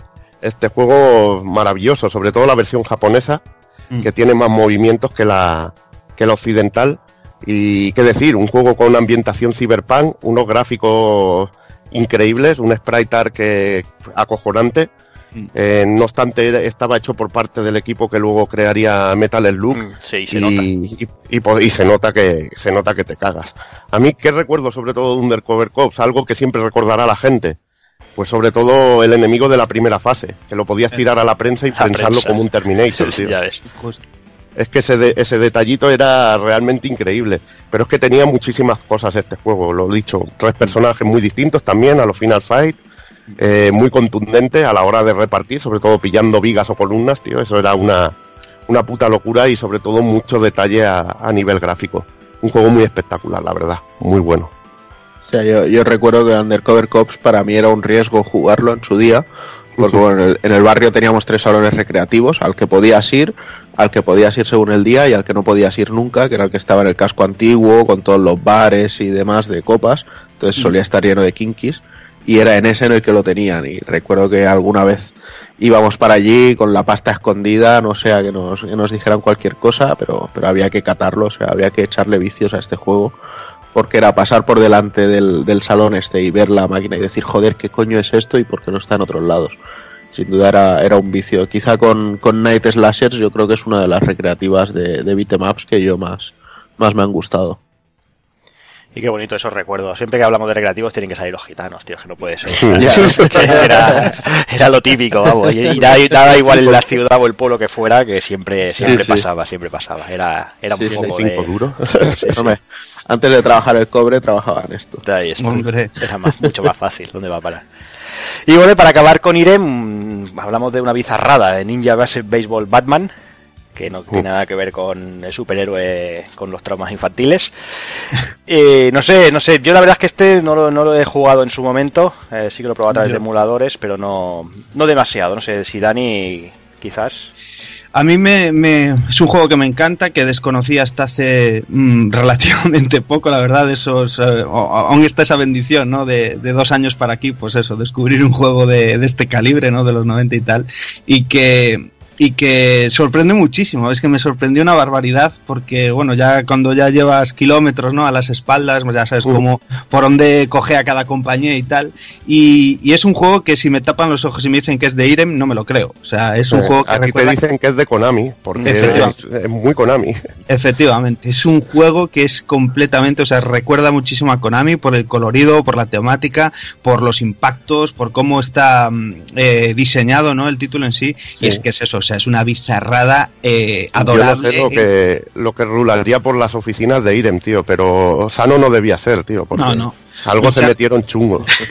Sí, sí. Luchar contra aviones dentro de aviones aviones dentro de aviones, es que eso, eso te vuelve loco, solo el concepto, tío. es maravilloso, tío. Guantes que- de que- béisbol, etcétera, etcétera. Todo tipo de locuras que se te pueda pasar por la mente están en este puto juego, tío. Increíble, increíble. Y además es eso, tío, de una estética chulísima que parece dibujos animados en movimiento, que le sienta genial eso mismo, esa mm, bizarrada tan macarra, ¿no? Con siete pantallas ultra diferenciadas entre sí, eh, cuatro personajes a elegir eh, y eso, bizarradas desde que, como os decimos, en una pantalla estás luchando contra un avión y es que el jefe final de otra es un coche, ¿no? Que a base de que le vas dando hostias lo vas desarmando, o sea, es que es una auténtica maravilla. Y, una calidad técnica increíble. Ah, brutalísimo, brutalísimo. Como decimos, pues eso, imaginaros pues eh, todo el buen hacer de Iren, pues eh, recreando un juego a lo Konami, o sea, es que es una auténtica pasada. De hecho, para mí siempre ha sido un, hijo bastardo del, del Turtles Arcade y del, y del Bucky Mm. Sí, sí, exactamente. Pues venga, pasamos, pasamos a otra, quizás a una, una, una compañía que, que, bueno que reinó bastante en, en, los recreativos, pero que en el género del beaten up no, no, no hizo las cosas así a, grandes rasgos, no las hizo correctamente, al menos no hizo un beaten up eh, en mayúscula, sí. ¿no? Sí que tuvo unos cuantos, pero no tuvo ninguno, la verdad es que de estos espectaculares que decir, hostia, como una compañía como SNK, eh, con esos juegos de, de lucha que, que, que, bueno que nos han dado tantas alegrías y tan espectaculares que se han codeado con, con bueno con Capcom prácticamente y, y, en el caso del beaten up sí tiene cositas como Sengoku que no están mal que, hmm. que bueno que están de aquella manera no sé si Evil quizás Sengoku a mí me gusta, sí que le gusta me gusta la, la segunda entrega uh -huh. Me gusta la segunda sí. entrega sobre todo por los efectos gráficos que tenía de, de zooms que, que utilizaba el juego y bueno, y sobre todo por la posibilidad de cambiar de personajes eh, y todo esto que era muy, muy loco y estaba, la verdad, que, que no estaba mal dentro de, de, lo que cabe para ser un beaten up. Pero bueno, no es una saga que fuera, fuera increíble eh, en el género. Quizá la tercera parte era la más jugable, pero mm. a mí personalmente me gustaba la jugabilidad, la posibilidad de hacer muchísimos combos, pero gráficamente me parecía un cagarro el, el Sengoku 3, tío. Mm. Había fondos que eran dignos de una Master System, tío. Para una máquina como la Neo Geo, los veías con poco color y poco inspirados, y a mí eso me, me tiraba un poco para atrás. Aunque eso sí, el sistema de lucha estaba de la hostia. Mm -hmm. Otra cosita que, que, este, este la verdad es que este no lo, a mí me lo vendieron, por ejemplo, no, seguramente esto muchos se acordarán de cuando hicieron el, el, reportaje especial Neo Geo, el especial en hobby consolas, que hablaban de, de bueno los primeros juegos de Neo Geo y tal, y recuerdo eh, una página de, de, Mutation Nation que, sí. que, que, eran capturas y, y, las capturas eran lucían increíbles, o sea, sí. espectacular, se veía ahí con unos nivel gráfico ahí, nivel gráficos espectacular pero después con los años a probarlo y la verdad es que técnica, o sea que perdón, jugablemente el juego, hostia, no, no le hacía justicia para nada. Mm, aunque eh, creo que es de los más decentes de, de sí. SNK en la época Neo Geo. Igualmente, Mutation Nation. Y tiene momentos realmente muy buenos. Lo que pasa es que la jugabilidad, sobre todo los impactos y eso, no están, no están bien conseguidos, la verdad. Peca de repetitivo, para mi gusto. También. También. También. Mucho. Pero bueno, eso es algo que, que le pasaba a todos los, los, juegos del estilo de, de SNK, ¿eh? Porque los Sengoku para mí también eran pesados a rabiar. Sí, sí. Sí, sí. sí. Bueno. Y bueno, otra cosita, eh, Burning Fight, que bueno, que Uf, este también, este sí que Muchísimo más chungo, chungo y rancio, tío. Es como Mutation Nation, pero muchísimo peor, tío. Sí, sí, sí, sí. muchísimo peor. Es, sí, es, horrible. Y eso sí, este también lo veías en fotos y lucía de, y lucía de la hostia, mm. pero luego a la hora de jugar muy ortopédico para mí, muy ortopédico. Sí, sí, sí. Sí, sí. Y finalizando SNK, un par de juegos que, que bueno, que puede, puede, ser que los, no se consideren beaten ups eh, al uso, pero tenemos ahí, por ejemplo, cosas como Spin Masters y, y Top Hunter, que esto sí que son Bueno, Spin Master más, es más, más acción, a mí me sí. recuerda más a un Joan Mac sí. que un, un beaten sí. up en sí. Y Top Hunter sí, so, Hunter sí que... Hunter tiene...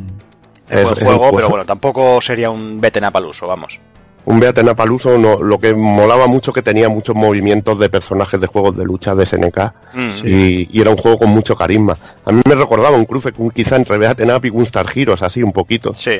Por la estética, sí. lo, de, lo, de, los planos mm. era muy chulo, también cositas así a los a los Guardian Heroes, que era muy, muy chulo y bueno. Eh, de SNK comentar que aparte de la época Neo Geo recuerdo un título antiguo que a mí me molaba mucho por la versión de NES, que era el POW, el Prisoner of War. Mm. Que llevamos a los reclusos que debían escapar de, de la cárcel y eso, y no estaba mal como Beaten Up, tampoco era una auténtica maravilla, pero, pero tenía cosillas interesantes, sobre todo uso de armas y esto que, que molaba mucho. Pues venga, pasamos a la siguiente y creo que me quedo contigo, Evil, porque si hablamos de toda plan, tenemos ahí remarcado Knuckle Bash. Knuckle Bash, que bueno, más. otro juego que tampoco es que fuera no es nada increíble, lo único que molaba era la selección de personajes que era realmente bizarra a más no poder, tío. Eh, Mm. Podías llevar a un tío que era un Elvis Presley, tío, que no sé, yo los recomiendo que lo veáis en movimiento. Y si hemos hablado antes de bizarradas con Ninja Baseball Ba- Batman, aquí tenéis bizarradas también al cuadrado, tío. Con este juego de Toaplan, que realmente no es bueno ni tampoco uno de los no es ni uno de los mejores juegos de Toaplan, tampoco es el peor, pero realmente tampoco aporta mucho al género, salvo la bizarred de personajes y, y la locura que desprende. Ya te digo, muy mal, muy mal la caja de impacto y la jugabilidad que no era, no era nada buena. Una lástima. Y venga, pasamos a otro, pasamos a, a un juego que, que, que a mí me sorprende, que a día de hoy tiene bastante mala fama. Yo, yo recuerdo haberlo jugado en su momento y me gustaba mucho. Eh, hablo de, de Gang Wars de Alpha Densi, que lo bueno, distribuido por SNK. A mí este Mm. juego me, me gustaba mucho, además, no sé si sea, bueno, con Evil no creo que no fue, pero eh, estaba cerca, la, la recreativa cerca del cine de allí del, del Prat, Sí. y yo recuerdo haber ido alguna vez a echar una partidilla. Hostia, a mí, sinceramente, me gustaba mucho ese Gang Wars. Es lo que te digo. mí me sí que- encanta. sí que he leído mucha gente y he escuchado mucha gente que, que le tiene bastante pelusía al juego, no sé por qué. Porque No sé, a mí me recuerda, es un juego muy contundente, me recuerda así un poco la jugabilidad, un poco a un Double Dragon, y me, y me molaba un montón el rollo de que cansabas a los tíos y cuando estaban ahí hechos polvos les podías hacer una, una llave de remate que era genial, tío, que me encantaba. Ujú. Podías llevar un luchador de judo o un boxeador que hacía llaves de judo cuando los cuando los dejabas a los tíos así medio muertos y llevabas a otro que era Jackie Chan, que así mismo salía en los, en los Sí, carteles. sí. Además, el personaje Sí, se Se llamaba llama Jackie. Jack y todo, sí. O sea que realmente y bueno, tiene malísima fama. Seguramente en el cerebro se les quedó grabadas las carcajadas, la- las digitalizaciones de las carcajadas de los enemigos que eran más pesadas que matar que matar a, a un cerdo con un, un alfiler, ¿sabes? Mm. Era algo pesadísimo, pero Sí, sí, pesadísimo. Las voces de aquella, pero también tenían su carisma porque te daban ganas de inflarlos a hostias. Cuando se paraba y les veías la, eh, la animación de la carcajada y sonaba el sonido ese, te daban ganas de, de destruirlos. Pero bueno, era un juego para mí muy contundente porque, joder, pillabas el eje de una rueda, tío, de un coche y te liabas a repartir ahí, tío, como si no hubiera un mañana y es que molaba mucho. Y me molaba mucho con la manera en que golpeabas a los enemigos y cómo reaccionaban. Y tenían ese estilo gráfico de Alpha Densi que muy muy tosco, muy muy de esto que a mí me encantaba. Y que luego lo veríamos en el juego aquel de ninjas que salió en, en Neo Geo. Era muy parecido también, ese estilo así gráfico. Lo que pasa es que el Gang Wars a mí me gusta bastante más. No me acuerdo si era Ninja Combat el, el que sacó Alpha Densi. No me acuerdo si Sí. era Ninja Combat. o- Ninja Combat o Y- Ninja Comando, ¿no? Me parece. o nin- no, Ninja Commando es el, el que se ve desde arriba. Exacto. Uno lateral. Es verdad. A mí me mola de este rollo el, el- la, la propuesta esta, ¿no? De los dos personajes, uno así un poco más eh, vaquerillo, ¿no? Más yankee y tal, y el otro ahí ultra eh, karateca de artes marciales, ¿no? Eso es- es- está súper guapo también. Mm. Sí, sí. La verdad que ya digo, a mí, a mí es un juego que me gusta mucho y me trae muy buenos recuerdos, sinceramente. Y a mí también. a mí también. Venga, pues vamos con otro. Eh, creo que también me quedo contigo, Evil, porque vamos a hablar de TAT Corporation y de Legionnaire. Vaya, uno de los uno de los pocos juegos que lanzó Tart Corporation. Eh, bueno, supongo que mucha gente lo sabrá, los que desarrollaron Toki, Cabal, Blue Bros. Mm. Legionnaire eh, es su aportación al mundo de los beaten up y un juego la verdad que la mar de correcto. Se ve que costó muchísimo emularlo para Mame y, y- y yo bueno recomiendo que le peguéis un tiento porque es un juego muy muy clásico en el género. Los personajes tienen dash y eso y está muy bien, es bastante completo y no está nada mal de jugabilidad. Lástima que a nivel gráfico no sea un espectáculo como los de Capcom y eso, pero lo veo un beaten up la mar de correcto e interesante. Pues bueno, pasamos con otro que yo este lo, lo- lo he descubierto hoy mismo, eh, que, me lo, que me lo acaba de Sí. enseñar Evil. Eh, hablamos de un juego de, de Seibu Kaihatsu y el juego se llama Zero Team. La verdad es que tengo que tengo ganas de probarlo ya emulado a ver qué Sí. tal. Hay que catarlo. Yo le he estado viendo unas cuantas cosas y la verdad es que es telita, ¿eh? O sea, tela con, con, con cómo eh, volvemos a lo mismo, que se fumaban cuando hacían el juego. O sea, lo primero es que la selección de personajes, o sea, tenemos cuatro personajes y en la- las elecciones salen en moto, o sea, salen montados en su moto. Entonces, cuando te pones encima de cada uno, hace un gesto rollo victoria y lo ves que sale con la moto cuando, cuando lo eliges. Sin embargo, el primer eh, nivel llegan en helicóptero. O sea, dices, entonces el, el- el- el detalle de la moto, ¿para qué coño No sirve? había, no había sitio para aparcar, tío. Sí. Luego, bueno, uno de los personajes, un, un ninja así, que, que va con un rollo chándal Adidas, pero con, con la cara tapada y que hace Shoryukens que, que vuela casi hasta arriba de la pantalla de- del golpe que pega. Los enemigos explotan al morir directamente, o sea, hay ninjas normales que, que cuando les ganas y caen al suelo, en vez de quedarse o desaparecer, pues hacen una explosión. Dices, joder, pues eran todos talibanes. No, era- eran soldados del clan de- del clan del pie, eran robots y explotan. Sí. Luego he visto algo súper bizarrísimo, no sé si recordáis la película aquella del hombre elefante. Sí. Pues, Sí. pues he visto un enemigo que es clavado, o sea, es una cosa igualísima. Y sobre, y sobre todo lo, lo que más me ha chocado es ver la, la tía de- del plantel de personajes que lleva un tangazo que le lleva hasta los sobacos. Debe ser, debe ser incomodísimo y súper fácil de leer.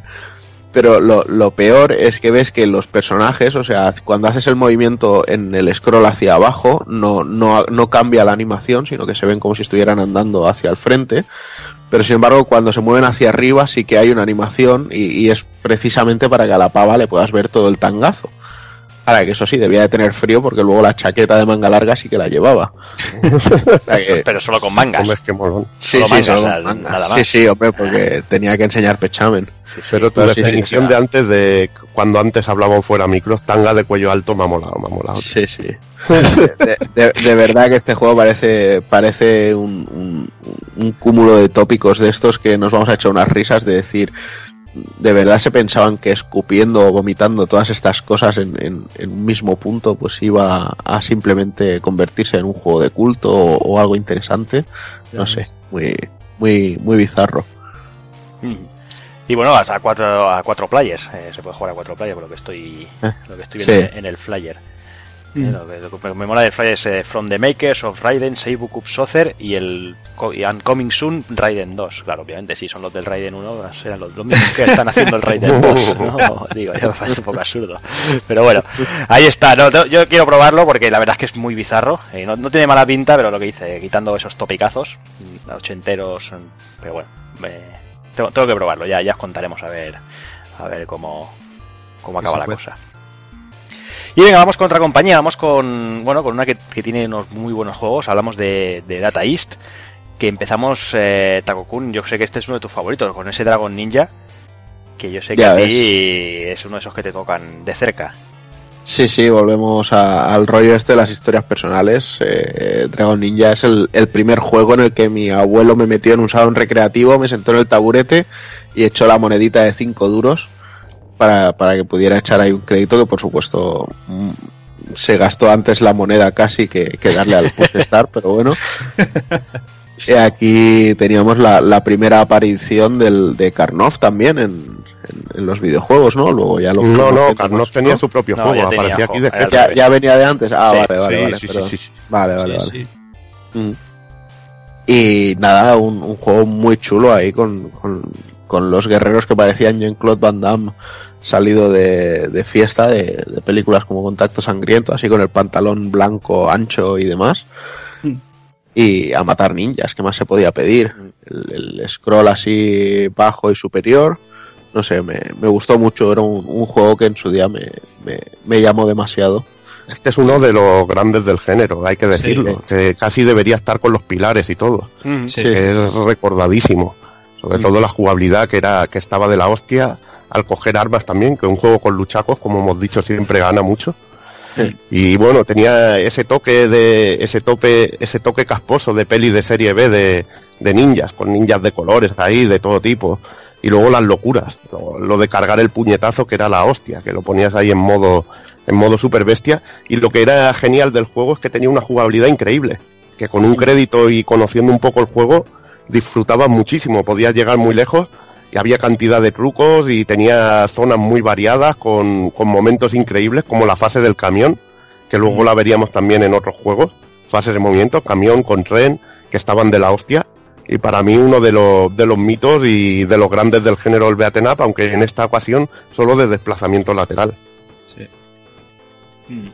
Pues vamos, vamos con otro de la compañía, eh, vamos con Captain America and the Avengers, que ese también la- dio bastante fuerte Takokun en su momento. Sí, Vaya. sí, sí, la verdad es que este moló bastante. Bueno, un juego eh, chocaba un poco ver la selección de personajes, ¿no? Que pudiendo utilizar un gran rango de Vengadores para, para jugar, pues teníamos ahí al Capitán América, a Iron Man, y luego Visión. teníamos a la, a la Visión y a, y a Hawkeye, que, que eran personajes que, que para alguien que no estuviera muy metido en los cómics, pues en esa época no eran para nada conocidos. Pero bueno, eh, además el juego tenía algunas fases en las que en las que ah, volábamos y cosas así, entonces con Iron Man y la visión lo tenían ahí solventado, pero con, con el Capi con Hawkeye tenían que meterle una nave y demás. Y bueno, el juego no era otra cosa que, que ir a por, a por Calavera, a por Red Skull y a Cráneo Rojo, aquí lo conocíamos, y, y cepillárnoslo. Entonces, bueno, salían algunos enemigos también un poco, un poco segundones como Cloud o los Centinelas, incluso Grim Reaper, aunque también teníamos eh, Peña Dura como el Mandarino o Juggernaut. Pero bueno, es un jueguecillo, eh, gráficamente no es que fuera una maravilla, ni, ni estéticamente, pero bueno, eh, la verdad es que daba, daba bastante juego y, y era una buena licencia para viciar con los personajes de, de Marvel. muchísima, ti- tiene muchísima jugabilidad, sprites pequeñitos y esto, pero la verdad que, no sé, yo por ejemplo con Iron Man y, Visión tenías el truquito de saltar y pegar los rayos hacia abajo y con eso podías ir controlando a los enemigos en pantalla y se podía pasar con un crédito. Era un juego muy muy jugable, muy muy divertido, un gran beaten up de, de Data Eas. Y lo que dices tú, que sorprendía mucho que había fases que te rompían un poco el desarrollo del juego de matamarcianos en las que te enfrentabas, por ejemplo, a un Sentinel que estaban de, de puta madre. A mí me molaba mucho ese rollete de cambiarte, de cambiarte el desarrollo del juego en varias Sí. partes. Sobre todo eh, había una cosa que molaba mucho que era el, el movimiento de los brazos de los personajes cuando andaban, Sí, que, que parecía que llegaban los, los o sea que era rollo, to- me toco el hombro con el puño contrario, ¿sabes? Era como, como si estuvieran bailando ahí de, de- de tan exagerado que era el movimiento. Pues venga, seguimos. Seguimos con un, con un juego bastante bizarro, eh, sobre todo con, con ese, bueno, ese- esos diseños. Eh, hablamos de, de Chucrut Dudes, eh, Dani, que la verdad es que a mí, a mí me, me- me chocaba un poquito esos, esos bizarros, ¿no? Son muy bizarros. Sí, sí, sí, sí. Es eh, bueno, conocido también como Crowdbuster, eh, que, joder, a mí me sorprendió muchísimo justo por lo que dices, por los diseños, porque mm, yo este juego ya lo vi eh, después de haber visto Dragon Ball y para mí el Sí. prota era el, el sargento metálico, aquel de Sí, la sí, torre de... totalmente. eran Schwarzenegger, ¿no? tío. Eran Schwarzenegger, que era muy también, sí, muy era recurrente de la época. Justo, era así un poquito Schwarzenegger y tal, eh, un poquillo chibi y tal. Y, y joder, tío, la ambientación, rollo eso, pues, eh, pues apocalíptica, con todo destruido ahí, rollo yankee. Y, y el hecho de, mm, de recoger cosas, ¿no? Cosas que íbamos encontrando por el escenario, pero sin filtro. O sea, pillábamos, Todo. pillábamos parolas, eh, personajes, o sea, Coches, la coña de, coches, de Tirar jugar a doble. coches, tío. Tirar Sí, sí. coches, tío. Si Sí, es que eso. Locura, locura. Y, y esto lo que decía, el rollo de pillar a... Si jugábamos a dos players en cooperativo, pues podías coger al otro player y, usarlo para patizar, para lanzarlo y tal. Que estaba ultra cachondo y incitaba al troleo también. Y vaya, o sea, un título pues genial, de sello de, de Data que bueno, luego tuvo un porta Mega Drive cojonudísimo y que, mm, y que me encanta, tío, me encanta porque bueno, es uno de esos pocos eh, juegos del género que pude catar aquí en el, en el salón que yo frecuentaba y tengo muy, muy buen recuerdo de él. Pues venga, acabamos Data East con, con otro clasicazo, Takokun, con Night Slashers. Pues sí, este sí que os comentaba antes, que este es mm, posiblemente mi arcade preferido de, de- de estos juegos de scroll lateral. va, Me, me negaré a decir el, el yo contra el, el lo que sigue. Aunque debo decir que es un término que yo sí que he utilizado siempre, ¿eh? lo que pasa que, bueno, ace- acepté que vosotros lo, lo negaseis y ya está. Eh, Night Slashers, volvemos a los, a los juegos estos de elegir tres personajes. Tenemos al, al, al Brutaco, que es Christ- eh, Jake, que es un tío con unos brazos metálicos. Tenemos a Christoph, Christopher, que era un, un taekwondoka. Y a la tía, que no me acuerdo cómo se llamaba, que era más rollo china y demás. Y lo que molaba sobre todo era el gore y la casquería, los buenos sprites, el, el tema gráfico que tenía el juego era impresionante. Entonces, eh, los, la cantidad de combos que podíamos hacer, técnicas combinadas, sobre Sí, todo las, las presas combinadas entre Brutal. los personajes. Teníamos escena de ascensor, por supuesto, no podía faltar. Y bueno, y el, el plantel de enemigos pues eran desde zombies que podríamos eh, pensar que salen de Resident Evil, hasta hombres lobos, eh, jacks destripadores, monstruos de Frankenstein, o sea, aquí había todo lo que podía estar en una película de terror eh, tenía cabida en este juego y, y la verdad es que lucía espectacular. Sin duda yo es uno de los que más recomiendo que se prueben. Eh, ha sido un, un gran desconocido también porque costó muchísimo que se emulase. Yo recuerdo que en mi Sí. época de ordenador iba siempre desesperado buscándolo en las listas de mame y no aparecía, no aparecía, no aparecía. Y al final, unos años después, leí que, que sí que ya se había emulado y le volví a dar otra vuelta. Y es que es, es un vicio increíble. Pues venga, pasamos de compañía. Vamos a hablar otra vez, volvemos a hablar nuevamente de Tecnos. Eh, ya hemos hablado de, de Kunio, hemos hablado del primer eh, Double Dragon. Y bueno, y co- como no, empezamos a hablar de las, de las secuelas. Eh, hablamos de Double Dragon 2, una secuela Evil bastante buena. Muy buena, muy buena. La verdad que eh, la verdad que, que tampoco es que añada muchas cosas No. respecto al original, ¿no? Pero sigue la fórmula, la sigue bien, spray grandes, contundencia. Eh, lo que me gustaba también que tenía el primero y aquí también se lleva quizá a otro nivel en lo de usar distintos, distintas alturas, que luego lo veríamos en Golden Axe, lo de poder luchar a distintas alturas y eso me gustaba mucho. Y bueno, una digna continuación de- del mito de, de Double Dragon 1, que bueno, que, que sobre todo luego ya hablaremos eh, sobre sus conversiones en, en lo que son sistemas domésticos. Muy buen juego que, que sigue la fórmula y sigue las pautas del primero, sin innovar mucho, pero, pero que es bueno. Nada que que- ver con lo que vas a nombrar ahora. Y que las partes de plataformeo tocaban un poco los cojones, las cosas Sí, también, también, también. y algunos enemigos. enemigos muy bizarros, tío. Muy bizarros. Y bueno, lo que dice Evil, eh, si nos vamos ya a la tercera entrega, casi que vamos a pasar muy de puntillas por encima de ella, porque madre mía. Bueno, igual habría que pasar fuerte y pisotearlo, porque vaya desastre, vaya desastre de Double. Dragon 3. Resto infernal hecho por becarios, tío. Ya hablamos de él en el en el Pool Podcast dedicado, en el Retro Pool Podcast dedicado a Double Dragon. Y uf, es que fue un auténtico despropósito, tío. Eh, Fue tirar, tirar a la mierda, tío, todo lo que era, todo lo que significaba Double Dragon, cuando podrían haber hecho un juegazo, tío. Nada, nada. Eh, Yo, evitable 100%, tío. Sí, sí, totalmente. Y vamos con otro. Este sí que tiene. Hay, gente que le gusta. A mí realmente eh, de Combat Drives no, no me acaba de, de gustar. Sobre, será por los diseños de personajes, eso no me acaba de, de llamar demasiado. Pero sí que jugablemente eh, es, es bueno. Es, es- está muy bien, la verdad. A mí me encanta. A ver, esa estética que a ti no te mola, a mí me mola, que es rollo así un poco cartoon, con Sí. personajes de cuerpo pequeño y cabezones. ¿Eh? Como si viviéramos una versión del Jack este del Tekken hecha en 2D. Mm. Eran Dark Kafkas. Eh, sí, más o menos. También, también se puede decir, así- definir así. Dar cascas hechos sprites, tío. Y nada, que, que podían chocar cabezas como si brindaran, tío. Y realmente un juego muy contundente. A mí lo que me molaba el rollete era que muy, muy contundente y que tenía un desarrollo así muy similar a Renegade. A, Kunio Kun en sí, al, al original. En el que íbamos en una fase, en esta vez sí con scroll, en la que íbamos derrotando a lo que, bueno, íbamos acabando con lo que es una tribu urbana un tipo de enemigo que salía y al final salía el jefe final cuando acabábamos con todos. Y así se iba repitiendo en cada fase. Acabábamos con una tribu urbana nueva que aparecía, nuevos tipos de enemigos y te salía tu enemigo final especial. Y la verdad que a mí lo que me gustaba era la contundencia del juego y, que bueno, que intentaba innovar dentro de lo que es el género en sí, que, que ponía movimientos y cosas que no habías visto antes. Y la verdad que Tecnos era muy buena a la hora de hacer esto. Y bueno, tampoco nada que ver con Double Dragon 3, que por ejemplo es el peor juego de para mí de Tecnos. Esto sí que era sí que era digno de, de la marca Tecnos dentro de lo que son Beaten Ups, de una de las más grandes. Y bueno, acabamos Tecnos con, con Shadow Force. Eh, supongo que tú tam- también esto es cosa tuya, Evil.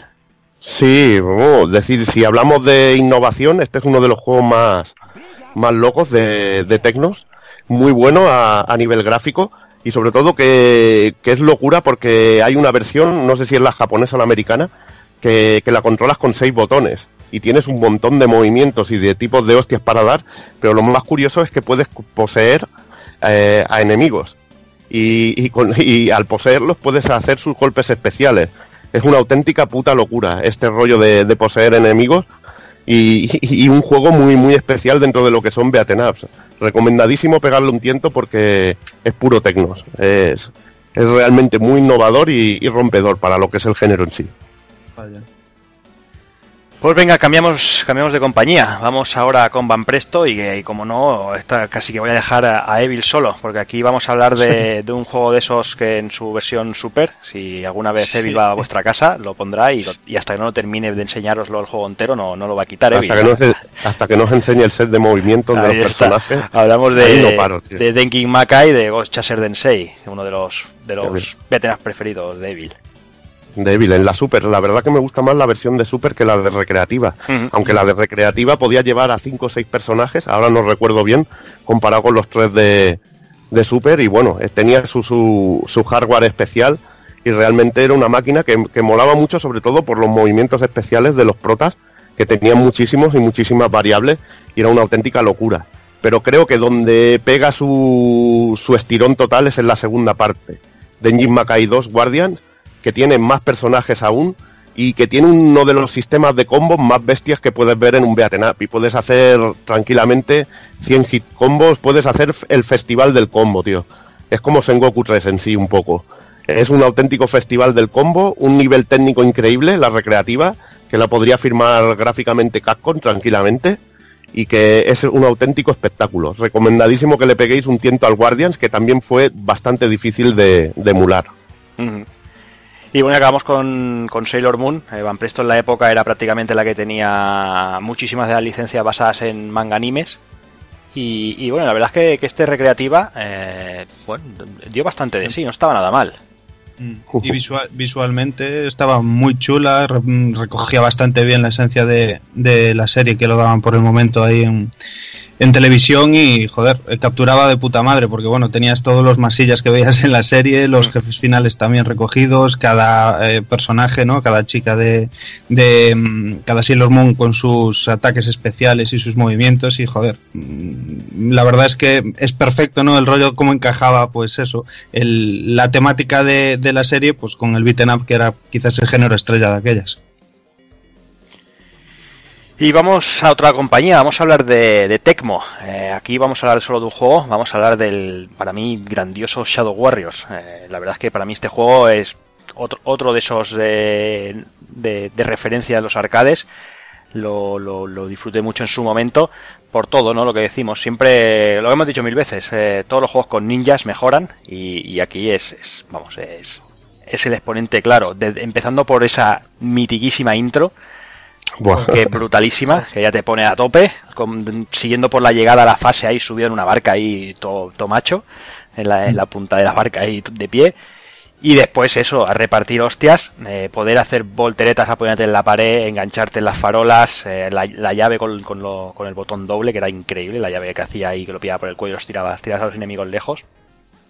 Personalmente, ya os digo, para mí es una de, de mis recreativas favoritas porque me, me- bueno, me, me flipaba mucho el tema ninja en la época, como casi seguramente a casi todos nosotros. Y, y- y, bueno, espectacular. El juego era ultra espectacular. Vamos con, con Taito. Aquí también tenemos unos cuantos, unos cuantos juegos. Eh, muchos de ellos seguramente algunos serán desconocidos. Eh, supongo que, que- que aquí casi casi tendremos a Evil a tope. Y empezamos hablando de, de Gladiator. Bueno, un, un juego ahí de desarrollo lateral, así de combate. Casi más parece un uno contra uno que, que un beaten up en sí. Pero bueno, era realmente muy increíble, sobre todo a nivel técnico para la época. Ver un sprite gigantesco que llevaba un escudo y había combates uno contra uno con mecánicas que realmente eran muy chulas, pero tampoco nada reseñable en sí. Pues venga, seguimos con Ninja Kids. Buh, este sí que es de, mi, de mis favoritos. Este también podría estar firmado por Konami perfectamente. Es un juego que, que tiene ese estilo, ese estilo Konami de Beaten Up, en el que podemos coger a cuatro ninjas eh, de colores distintos y que tiene bueno, una estética que yo llamo como si fueran muñecos de trapo. que A mí me, me volvía loco. Y es que bueno, era así, al eliminar enemigos veíamos cómo les saltaban las cabezas y eso, que era cachondísimo y la verdad que, que una máquina que a mí me encantaba, sobre todo también a nivel musical, porque había algunas músicas y esto que, que eran realmente espectaculares, y era un juego para mí muy carismático, que te salían también unos enemigos rollo Cucus Clan, tío, que era graciosísimo, rollo demonios y todo esto que, que era la puta hostia. Y a mí me gustaba mucho. Era para mí como un clon de, de Taito de, de lo que hacía Konami en, en sus beaten ups, así de, de cuatro players, y estaba muy bien. Y que mola mucho eh, la mezcla esa de esta estética que dices tú así de muñecos de trapo que a mí me parecían de plastilina y que Sí, sí, sí.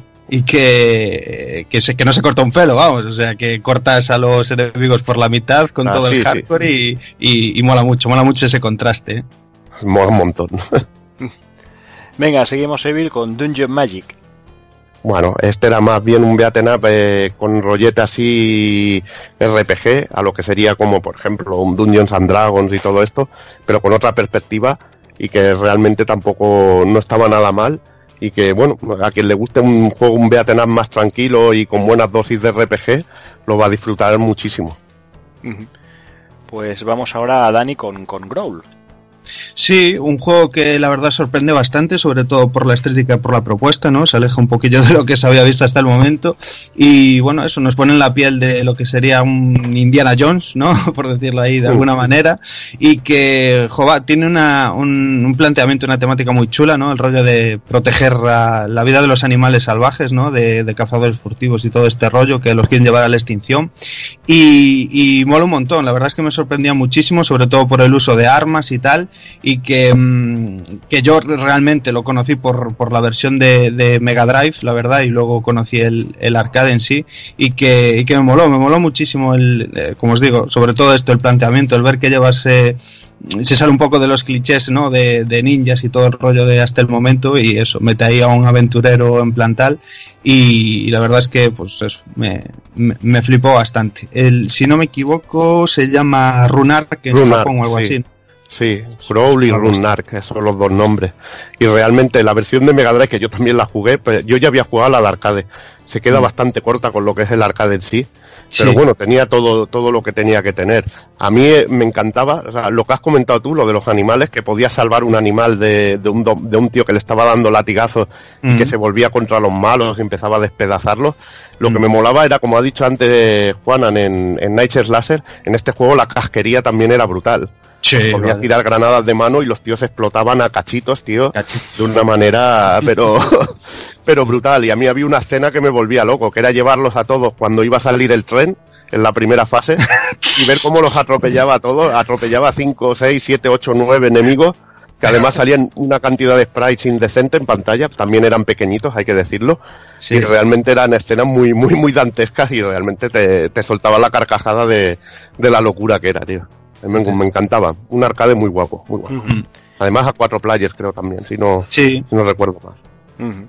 Y bueno, si Dani comentaba que, que bueno que, que, que se salía de la estética este Growl, eh, bueno, Taito no se le puede acusar de que, de que, bueno, de que, de que, de que tirara de clichés. Y es que, bueno, vamos a hablar de Arabian Magic, Evil, que bueno, que también se salía de, de esa estética y iba a buscar a eso, Sí. ¿no? Las, las- La de estética de las mil y una noches, así Exacto, un poquito. sí.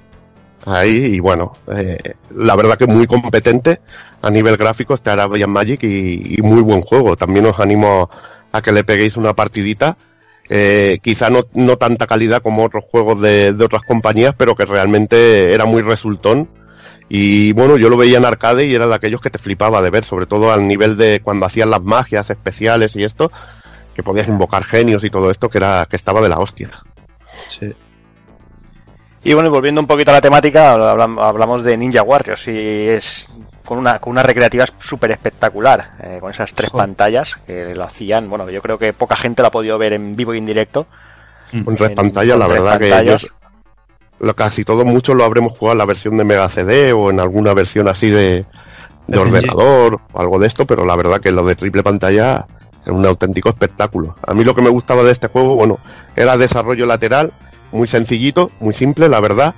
Y lo que me molaba así en sí de este juego era el rollo de que cuando te iban dando hostias el, y te iban quitando energía, pues el ninja se iba quedando como en forma robot y te iban despedazando. Y era muy chulo ese efectillo, era muy cachondo. sabía yo que lo que te gustaba a ti era esa mierda, macho. Es Sí, sí, es una tontería, pero es cachondo, tío. Es que mola, porque es el mismo, es el detalle. O sea, que puede pasar por alto, pero no, lo hacen, ¿sabes? Y, y está genial, está genial. Aparte que tenemos eh, ninja masculino y ninja femenino, Kunoichi, y que, bueno, es eso, ju- justo la, la estética mola, porque así como te van zurrando, pues se va deshaciendo el, el- el pellejo de fuera y se va quedando lo que es el cyborg, tío, y, y mola un huevazo eso. Y otra máquina que corría en la misma cabinet, eh, hablamos de Warrior Blade, eh, lo que sería el Rastan Saga 3, también en, otra, en otro modulaco de, de triple pantalla. Ya ves. Otro triple pantalla muy espectacular, en lo mm. que es el Rastan Saga 3, pero la verdad que a mí como el primero en sí no, no llega, aunque es, hay que decirlo, que esta máquina la he visto solo una vez, creo que la vi en el Apolo, y luego ya lo pillé en los recopilatorios de Taito y todo esto. Es muy espectacular, pero a nivel jugable es bastante sencillita, que no tiene muchos tipos de hostia y no me acaba de, no me acababa de molar, pero como espectáculo visual es impagable, tiene momentos que, de aquellos que te quedas pero flipadísimo. Y flipadísimo, quedamos con el último, con el último juego de Taito, que es, que es muy loco, que, que bueno, bizarrada en mayúsculas, Dani, eh, pulirula, vamos, es que este juego, vamos, pulirulas, rulas que se tomaron, porque estaban, muy locos, ¿a quién se lo ¿De qué, de qué cerebro perjudicado salió este, este juego? a mí me, estas son las cosas que a mí me cautivan y esto es una japonesada pero con mayúsculas y que, que ya yo creo que allí mismo eh, no se entendía muy bien semejante puta locura, semejante juego diseñado a base de estupefacientes y, y mucho menos fuera de allí, o sea, traer este juego que mm, me imagino que se habrá visto en, en arcades eh, fuera de allí de, de lo que es Japón, pero que es, mm, como decís, una puta auténtica locura, pero, pero entrañable también, ¿no? El rollo de mezclar em, estas imágenes, pues rollo, pues eso, dibujo, rollo cartoon y tal, con imágenes reales y locuras al estilo Choaniki, o sea, auténticas bizarradas de imágenes reales y tal, eh, una estética completamente sin sentido, pero que mm, en realidad eh, encaja a la hora de ver el desarrollo del juego en sí, ¿no? Una vez lo vas jugando y tal, eh, te das cuenta que, bueno, pues eso, es una maravilla. Llega un momento en el que asimilas toda esa ambientación que, tiene generado el juego y, la verdad es que, bueno, está súper bien. Esto es, quien no lo conozca que, que le eche un tiento porque, bueno, es una de esas locuras maravillosas. Pues venga, y si vamos a hablar de, locuras, eh, vamos a hablar ahora de. Bueno, vamos a empezar con, con, lo, con, la, con, lo, con lo gordo. Vamos a empezar con, la, con el tema fuerte. Vamos a hablar de primero de Sega. Y empezamos hablando de un juego que, que a día de hoy, como hablábamos antes, he escuchado a mucha gente criticarlo por muchas cosas. Y la verdad es que en su momento, y me sigue pareciendo un juegazo. Hablamos de Altered Beast. A mí en su momento me, me emocionó, me flipó mucho. También es otro de los recreativos que me terminé en su momento. Y, a mí es que me, volvía loco eso de, ir poniéndote ahí tomazas, ahí tomando los esteroides que te ibas encontrando por el, camino y acabando convirtiéndote en un, en un, animal ahí a lo bestia. Hostia, a mí es que me, parecía la hostia. Ultra poderoso. Seguramente más de uno no, no sé, le parezca los controles muy difíciles y todo esto, porque era un juego que tenías que tener tu técnica, guardar bien la distancia, saltar en el momento oportuno y que, bueno, eh, que si no sabías jugar es que te mataban en, en dos segundos. Eh, bueno, que requería que, tuvieras un aprendizaje de cómo funcionaba así el, control, pero una vez, joder, lo que tú dices, es espectáculo puro, solo con oír las voces digitalizadas, el Rise from Your Grave. Mm. Tal, tío, y los enemigos finales luego. Luego el tono ese tan bestia que tenía, el primer enemigo final tirándote cabezas, tío. Es que aquello se te queda grabado en la cabeza, tío. que se te queda pero grabado, grabado. Dices, es un espectáculo y que cada fase te transformaras en animales distintos, tío, era una, auténtica pasada. Para mí un maquinón de Sega y sobre todo hay que tener en cuenta el año, el año en el que salió. auténticamente un portento a nivel técnico. Sí, yo, yo, la verdad es que tampoco tengo más que buenas palabras para Altered Beast. A mí me, me pareció una flipada y además el, el toque fresco que le daba, ¿no? El poder decir, por ejemplo, si, si bien el primer nivel era todo puro y duro en, en, tierra, por así decirlo. El segundo con el dragón, ya ibas volando y demás. No sé, a mí me, impactó muchísimo los jefes finales, el, la masa esa de, de, hombre, tope de extraña, el, bicho de los ojos, no sé, a mí me, parece que el, juego en sí, ya no solo en arcade, sino en los ports que salieron a consola, fue, fue una, una burrada. Mm. Yo le, le tengo mucho cariño y, y no, no podría decir nada malo de, esta recreativa. Y volvemos a, otro beaten up que, el, que, que, la parte de que tenías que hacer algún salto del vacío Acabas muriendo como un hijo de puta. O sea, parecía que las físicas de los saltos en los beaten ups o, la- o no, no acaban de pillarle el truco o, o las No, ponían directamente pero- a joder. Aquí habían pocos. Pero- pero había Pero, esta había, pero habían trucos para hacerlo. Sí. Eh, era mejor correr, el correr y hacer el golpe de correr Sí. con un- encima de un dragón montado y lo saltabas. El salto que había, que era muy doble dragón, te lo saltabas como nada. Espera, que- Esta es la máquina que me habré pasado seguramente que, más espera, de 100 espera, veces. sí, sí, tranquilo, Sí, eh, sí, que te vas, eh, que te vas, que estamos hablando del. Direct Beast todavía, eh. Ay, me cago en 10, coño. Tranquilo, tranquilo, tranquilo. ¿Vale? Eh, Ya está aquí, estoy emocionado estoy, ya con ganas de hablar de Golden emocionado. Axe, que como, como bien dices, te, te- te- te lo menciono y, y tírale, va, sigue. la máquina que la habré pasado más de 100 veces, seguramente. Es brutal, es brutal. Esto también debería estar casi a nivel pilar, como hemos Sí. nombrado antes. Como hemos nombrado antes, bueno, lo que el. Joder. Al ah, principio. Ahora no me sale. Las el- bases un poquito de los beaten ups con... Sí. Mm. Sí, Bueno. sobre todo por, por lo que vas a comentar y porque también fue de los primeros juegos en innovar metiendo monturas, por ejemplo. Monturas y bueno, y lo que son armas también, que podría derivar en lo que es el subgénero dentro de lo que son los beaten up del hack and slash, Sí, que llamaríamos, con armas y, y realmente es que estaba la jugabilidad muy medida, tenía muchas cosas que bebían de, de Double Dragon, como eran lo, lo de las distintas alturas que podíamos tirar al vacío a los enemigos, pero lo que destacaba de este juego era la jugabilidad. Lo que hemos dicho antes, tres personajes bien diferenciados, eh, las magias, que también era una puta pasada, sobre todo la magia del dra- dragón, tío. Mm, Que bueno, como siempre dice Jordi, ¿qué es lo primero que hacías en esta máquina al jugar? Tirar la magia. Catar los botones. Robabas botones y tirabas la magia. Primero Y que tocabas, fuera el que fuera, da igual. Tocabas el que tocaras, tirabas la magia. y te cagabas en todo, decías, joder, que yo no quería hacer esto. Y la verdad que, que una máquina increíble, apasionante, muy bien medida. Tenía un mapa además que era que era genial, a mí había detalles que me encantaba, como el momento del águila aquel que te miraba con el ojo, tío, que era espectacular. El malo eso- final increíble. el, el destacar ahora que dices un poco el rollo del mapa y tal, eh, un poco la narrativa que le metieron al juego, tío, que es que ahora que lo miras con perspectiva, mola un montón, ¿no? El, el- el empezar como eh, en el modo mm, eh, cuando queda la máquina libre, ¿no? Que te van contando un poco la historia de cada personaje, sus motivaciones para, para derrotar a, a Deazader.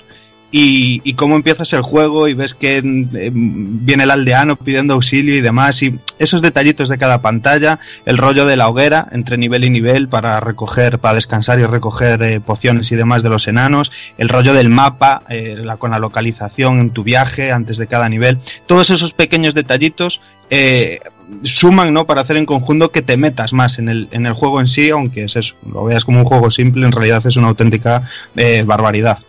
Y que tiene el mejor final de, de que puedas ver en un videojuego, tío. Es Joder. increíble el final. Vaya, tío. vaya que sí. El final es increíble. No, no, no lo rompemos por si alguien no lo ha visto, pero ha de pasarse el juego para, para disfrutar. Aunque me encanta solo lo del hacha cayendo sobre Deazader, me parece una auténtica salvajada. Y, y- y decir también que una cosa muy curiosa que a mí me moló, me lo explicó un, co- un colega mío que el Uri, me lo explicó que yo no, yo desconocía porque tampoco había escuchado el doblaje original de las pelis, es que tenemos, que tenemos que todas las voces digitalizadas del juego, muchas de las voces digitalizadas, están extraídas directamente de pe- películas como Rambo, Acorralado, y Conan, tío, que es una auténtica puta locura cómo se fusilaban unas cosas así en aquellos años. Qué barbaridad. Me imagino que el tema licencias no estaba tan mirado como ahora.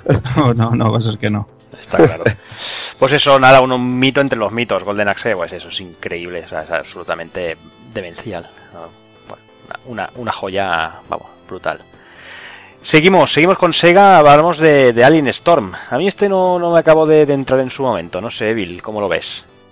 Hombre, es un Golden Axe, pero con otro rollo, en rollo futurista así, en el que llevamos tres personajes, uno que se parece a Elvis Presley, pero que también se parece a Flash Gordon, una chica y un robot, que, que también es una puta locura, y es lo dicho, que bebe muchísimo de Golden Axe, pero en este caso le dan un poco más de variedad con unas fases tipo Operación Wolf, en el que llevamos un punto de mira que, que vamos destruyendo distintas zonas que están bastante chulas y otras en las que vamos corriendo disparando que, que bueno, que rompen un poco lo que es la mecánica del juego. Lo que pasa es que para mí no tiene el juego el carisma que tiene que tiene en sí Golden Axe, aunque la verdad que, que me gusta también dentro de lo que cabe. Eh, Tiene esa estética de peli de ciencia ficción ya no de serie B, sino de serie Z, de lo más cutre que te puedas echar a la cara. con zombies ahí de las formas más rancias que, que te puedas imaginar. Para mí es buen juego, pero creo que en consola tiene mucho más sentido. Mm. Que es un juego mucho más guapo para consola. Y seguimos, seguimos con un, con un juego, la verdad es que es muy divertido, eh, también es bastante, la idea es bastante bizarrilla, y hablamos de, de Dynamite Ducks. Eh, sí, pues mira, eh, eh, Dynamic Dukes, por ejemplo, es otro de esos juegos que también llama mucho la atención porque mm, eh, recuerda un poco lo que contaba antes Evil de, Ninja Kids, eh, esa estética de cartoon de dibujos animados, así un poquillo rollo que parece de broma, parece de niños pequeños, pero en realidad tiene, tiene también todo el hardcore en el cuerpo, ¿no? Un poquito aquí se veía bien el, el rollo de la magia un poco de Sega a la hora de diseñar eh, personajes, escenarios, desarrollos y demás. Eh, muy variado en cuanto a niveles también y en cuanto a los enemigos que encontrábamos en cada uno, diferentes localizaciones y sobre todo pues eso, ¿no? Eh, decir que es la estética típica de animalito, súper colorido y que ojo, para la época que es y el desarrollo que tiene me parece, me parece brutal. A mí lo que siempre me gusta de Dynamite Dux es la mecánica de cargar el puño. Que iba girando el puñetazo ahí a lo bestia y pegabas un super puño que acababa con los enemigos.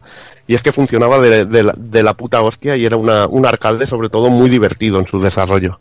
A mí me flipaba el diseño de los enemigos en sí, o sea, mucho más Sí, que- ¿no? que De- Que eran cabezas con manos Sí. y ya está, tío. Era muy, muy loco. Sí, sí, sí, sí.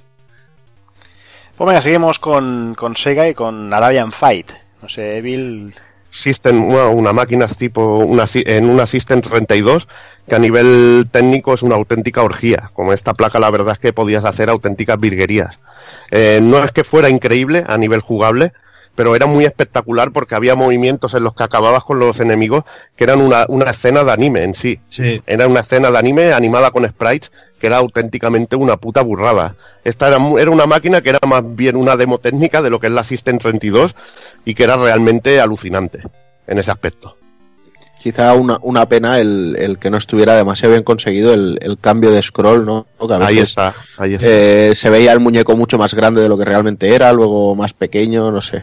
Era un poco extraño. Pues venga, que te tengo Taco-kun, seguimos con la versión de Spider-Man que hizo, que hizo Sega.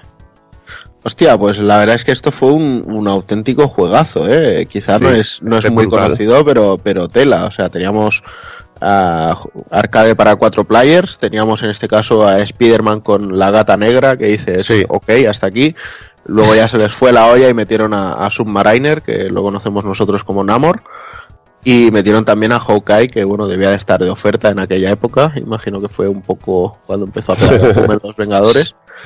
Y bueno, teníamos un juego que sí, que era un, un beat 'em up al uso, pero que luego había un momento en que el, el zoom se iba más lejos y teníamos más temas de plataformeo. Eh, veíamos eh, mucho el carácter de Spider-Man ahí eh, haciendo comentarios con bocadillos en, en según qué movimientos que hacía o cosas que ocurrían, incluso presentando a los enemigos. Eh, luego, además, a- en tema de enemigos, pues teníamos a, a grandes clásicos de la casa como, como el lagarto, el escorpión, Venom, Kingpin, o sea, el Duende Verde, Electro, o sea, no, no faltaba nadie a la fiesta. Y la verdad es que es un juego que, que es muy viciante y, y está muy bien emulado y, y la verdad es que vale mucho la pena también pegarle unos cientos. Yo creo que, que fue todo un acierto y que, y que no está de más recordarlo. Pepinazo también a ni- a, nivel técnico. También es una System 32 que costó emular y, y eso es pepinazo, pepinazo. Y bueno, no podíamos acabar Sega eh, de mejor manera, Evil. Hablamos de, bueno, de un pedazo de juego, eh, de Golden Axe eh, Revenge of the Datader, que es, bueno, hablando de juegos increíbles y de pepinazos, madre mía, este, este juego.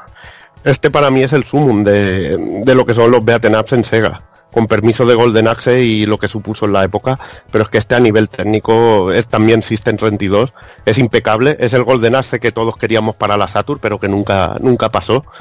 Y, realmente es que es un juego increíble, es lo que decía Juanan antes. eh, además de los golpes normales, las monturas que son mejoradas de una manera pero absolutamente animal, la mantis que llevas es increíble. Eh, es que tienes una variedad de movimientos brutal y juegas mucho también con los movimientos combinados con personajes que le puedes hacer llaves a, los enemigos cuando están hechos polvo, eh, incluso con cuatro jugadores a la vez y que es realmente demoledor. Y a mí lo que me, sobre todo lo que me fascina de este juego, aparte del nivel gráfico que es nivel gráfico y sonoro, que es espectacular, es sobre todo la contundencia. En este Golden Axe, cuando tú dabas una hostia de que acababa con los enemigos, es que dices, le he provocado un derrame cerebral, tío. Porque se ha echado hacia atrás y cae como un tronco, tío. Era contundente de los juegos de, de, de más contundentes que he visto en mi puta vida.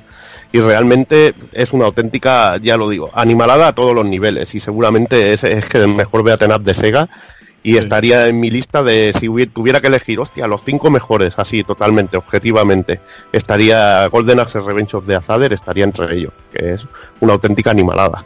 Y mola la hostia el, la licencia esa que se tomaron de, de, que a los diferentes personajes inculcar las magias que hacían, pues no todas eran destructivas, ¿no? Eh, también sí, podías hacer... Había curativas. Justo, Justo, había eh, personajes que, la, que, lo que hacían era curar y, y, que estaba de la hostia, ¿no? Eh, sobre todo pues para sí. combinarlo, ¿no? Cada uno tenía sus roles y tal, y que era una manera también que, que ayudaba un poco a, a, poder llegarte un poquito más lejos, ¿no? Sí, en, se podía, en... se podía pasar además con un crédito tranquilamente y el personaje clave era lo que tú has, bien has dicho. El sí. personaje, el enano del tridente, Justo. era el personaje clave que hacía crecer árboles, que salía una fruta y podías recuperar energía, y mm. ese personaje era la clave para acabarte para acabarte el juego y realmente lo dicho, un Increíble. poco más, ¿eh? increíble. Y bueno, y ahora vamos a entrar ya en las dos, en las dos grandes del género, la del, sobre todo en el, en el arcade. Eh, empezamos hablando de Capcom. Eh, bueno, Capcom ya hemos hablado de Final Fight. Y la verdad es que no sé, no sé cómo hacer esta parte, porque aquí se nos pueden alargar horas y horas, o, o lo hacemos a, o lo hacemos del tirón, o no sé si cada uno quiere mencionar un poquito de algo, o las menciono todas y Vamos, vemos cómo íbamos, tío. Y sí, como íbamos, vamos a tardar aquí sí, Dios y la Virgen, no, pero bueno. Pero tú, intentaremos moderarnos. Claro, claro. Además que de mucho ya hemos hablado 100 veces, pero bueno. Ya. Bueno, Final Fight, que ya no hay nada más. Final Fight no hay nada que comentar. Vamos con, pues, bueno, con un, con un pedazo de título como, como Captain Commando. Joder. Joder. Maravilloso. Ambientado en Metro City también, eh, no sé cuántos años después en el futuro, sí. de misma ciudad de Final Fight y una puta maravilla, un juego con sello Capcom, como, como indican las siglas, ¿no? De Captain Commando y que, joder, eh, nos eh, ponía en este caso en, en la piel también de, de, cuatro personajes muy, muy, muy diferenciados. Eh, un bebé con montado en mecha, eso es antológico. Y, y también, bueno, con su casquería, como, como, como comentábamos también antes, como decía Juanan, que le gusta el temario de la sangría y demás. Eh, y, y, vaya, o sea, yo creo que a mí le gusta, le gusta un poquito también el temario de, de la violencia, ¿no? Que, que mostraba sí.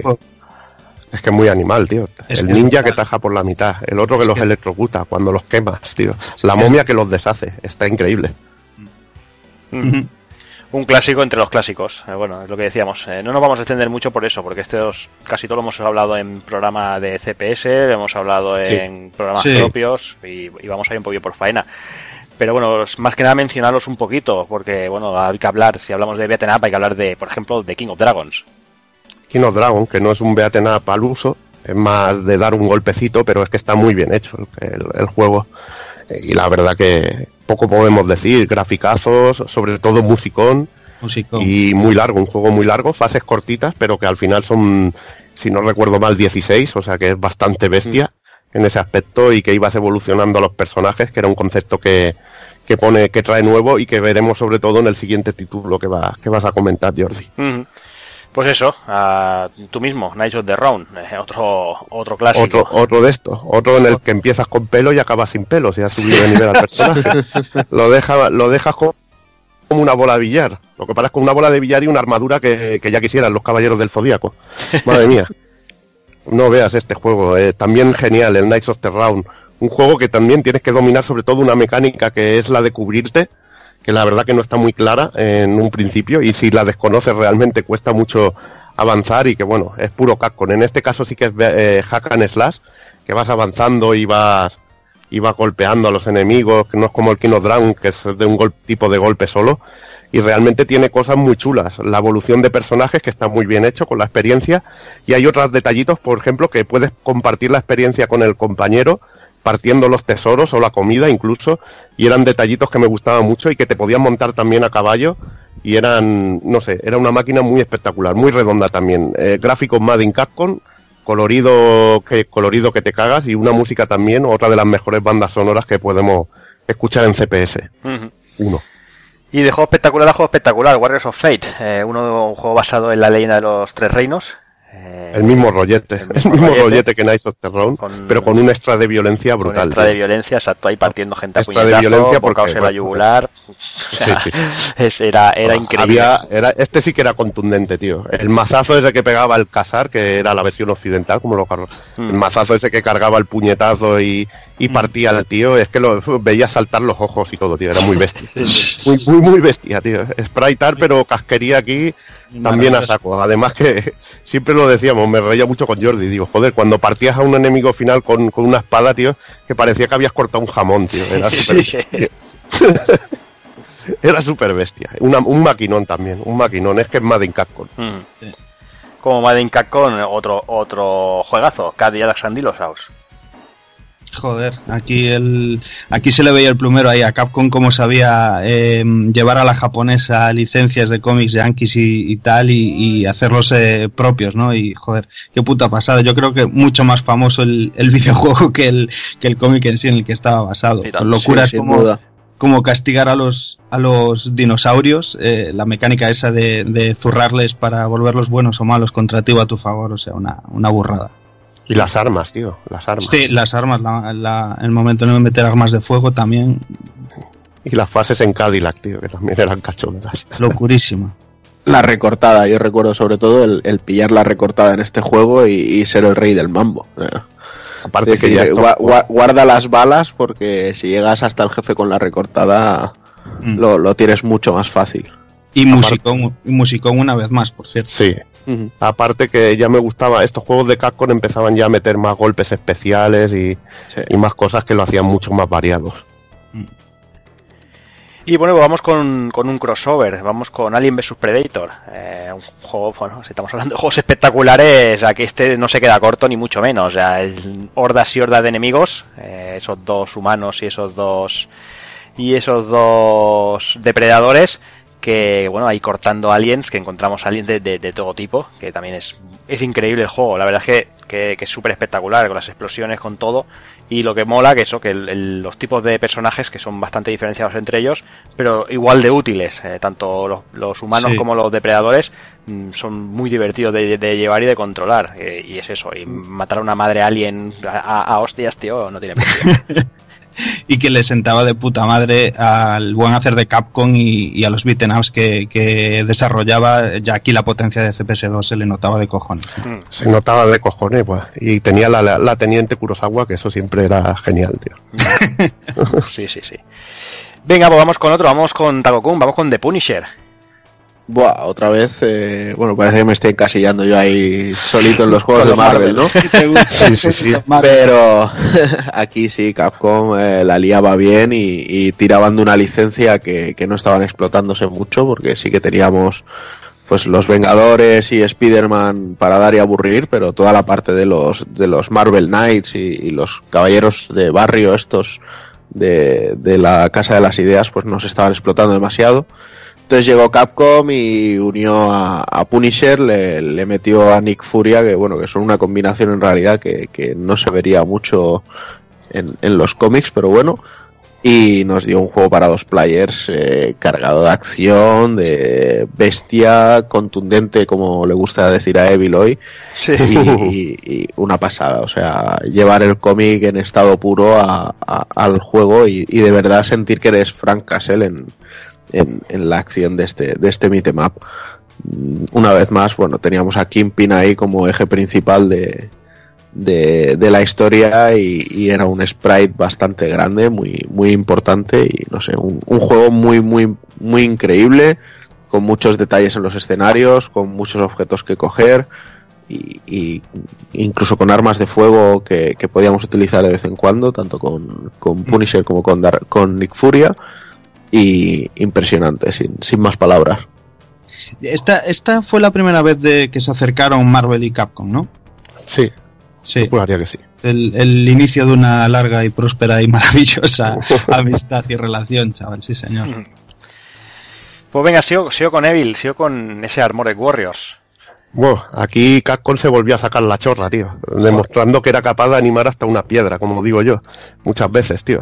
Hizo un beaten up con mechas, tío, pero que realmente alucinante, tío. A nivel gráfico seguramente es de lo más bestia que podemos ver en, en CPS2, sobre todo en lo que es sprite art, y es una auténtica animalada. Es una burrada, tío. Un montón de mecánicas nuevas y, y es el precursor de uno de mis juegos favoritos de Capcom, que es Cyberbots. Y para mí es una auténtica animalada, que podía jugar a, no sé si, creo que cuatro players también. Y que era un, un auténtico espectáculo audiovisual. Ya lo digo, Capcom sacándose la chorra en el género. Joder. Y bueno, para sacar de chorra el siguiente, hablamos de, de Dungeons and Dragons, tanto Tower of Doom como Shadow over, over Mistara. Eh, bueno, pues Uf. eso, una licencia de, de los juegos de, de RPG de toda la vida. eh, y, y bueno, eh, llevado ahí el beaten up eh, al, al punto rolero, que es que es Sí. brutal, brutalmente, o sea, todo, a- a- o sea, meter esos esos conceptos de- del RPG clásico americano a, a un beaten up es, es increíble. Ya te Sí, digo, sí. tío. Nunca me cansaré de decirlo, esa necesidad de tener al clérigo en el equipo para que en las escenas en las que salían los esqueletos Mm. sacar el medallón y, y bajarlos directamente y no, no tener que luchar contra ellos era algo casi necesario en, el, en el primer juego. Es el vivo ejemplo de, de cómo Capcom siempre iba, intentaba ir un peldaño más allá, ¿no? El rollo de, de- incluir un juego con, con estas todas características del rol, ¿no? Eh, en, en un arcade, en un género como el arcade, que era echarte una moneda y hacer algo rápido, era una pasada, una, un- una auténtica barbaridad el decir, no limitarse, ¿no? Al, como se veía en el resto de beaten ups, de sí, incluir más movimientos, más hostias, más tal, no. Eh, añadirle el, el género del, del rol, de ir mejorando el personaje, de tener accesorios, atributos, eh, personajes con roles súper diferenciados entre cada uno, ¿no? Y joder, o sea, eh, yo creo que algo solo digno de Capcom, vamos. Mm, Y sobre todo premiar la, el- la cooperación entre los jugadores, sobre Claro. todo en el Shadow de Mistara con ese pedazo de, de último de último La especial que es, Sí. que es brutalísimo, vamos. No, Vaya. Qué barbaridad. y Germen de Dragon's Crown, que aquí participó el George Kamitani en el primer Kamitani. juego y, y la verdad que para mí es una joya este Dungeons and Dragons. Ya le dedicamos un programa porque es que lo merecía, era, era- se podían hablar auténticas maravillas y cantidad de locuras que tiene este juego y secretos. Sí, tanto. Y bueno, Evil, cerramos Capcom con Battle Circuit. Battle Circuit, el último, el último gran beaten up de Capcom y que se despide a lo grande en un juego bizarro, con una estética así a lo Captain Commando y que es una auténtica, un auténtico locurón y que bueno, es la que Capcom se vuelve a sacar la chorra y dice, es, yo, yo sé hacer estos juegos, que no tuvo mucho éxito, tampoco es un juego ultra conocido y que es una lástima que no siguiera haciendo juegos de, a este nivel en sprite de este género porque es que Capcom era, era, yo, yo que sé, es la leyenda, tío. Es, es que cada uno de los que hemos hablado son juegazos, tío.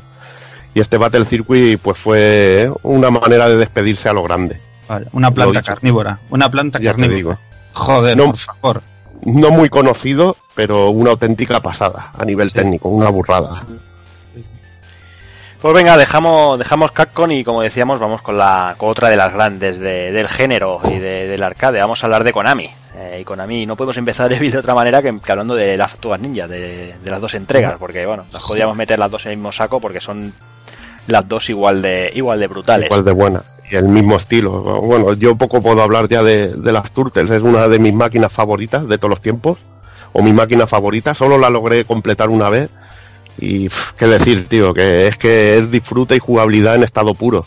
Y espectáculo. Y es que no había nadie como Konami a la hora de trasladar lo que era una licencia de una serie de dibujos animados o lo que pillara a forma de videojuego. Y esto era una prueba de- del buen hacer que tenían con, con el juego, los beaten de, de Turtles y Turtles in Time, que es que eran dos auténticas burradas. A mí me gusta más el primero por el rollo de los dobles y bueno, que también lo tenía masterizado hasta la muerte. Y el Turtles in Time también me gusta mucho, pero quizá más en su, en su versión consola de Super. Mm. Dos auténticos juegazos, tío. Auténticos juegazos, realmente.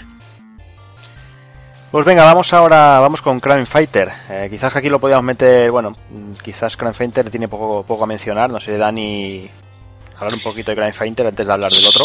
Sí, eh, bueno, podemos meter también un poquito en el saco ya su segunda parte, Vendetta y tal, porque bueno, eh, sí, realmente era un poquito la apuesta de Konami, ¿no? Por, por traer el género, pues eso, de lo que era la lucha callejera, esa estética macarra que comentábamos de, de los 80, meterlo un poquillo en, en, en el género de sus beaten ups y bueno, pues todo lleno con todos los eh, clichés posibles eh, de estereotipos de tanto de enemigos como de protas. Eh, poquillo esa estética de mm, eh, protas eh, yankees, tal, y, y, joder, eh, la verdad es que le sentaba súper bien. A mí no me llegaba a convencer de todo un poco el, el sistema de impacto de, de los beaten de Konami, si bien aquí estaba un poquillo más pulido, pero bueno, el, em, no me llegaba a mí a convencer del todo el- la manera, ya te digo, de, de luchar, de golpear y demás. Mm.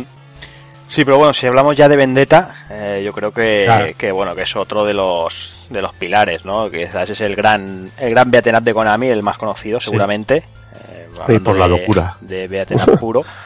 Y es eso, o sea, esos cuatro personajes ahí, como decía Evil antes, eh, cargados de clichés de la, de la época, ¿no? Tenemos ese, Hogan ahí, Hulk de Hogan ahí pacotilla. repartiendo hostias. Hulk Hogan de pacotilla, sí. repartiendo hostias. Y el juego es, es a mí me, me parece brutal. Vendetta es de, pues eso, de, de mis favoritos también en recreativa, porque, bueno, por, por, por todo lo que tiene, ¿no? También es, como dice Evil, es muy contundente que te ataquen con sierras giratorias, que, que Sí. puedes pisar las manos para que no se suban, no sé. Es, es todo un, es todo un poquito. Y la, y la locura ahí de los, de los, de los guys hartos de popper ahí que vienen a violarte.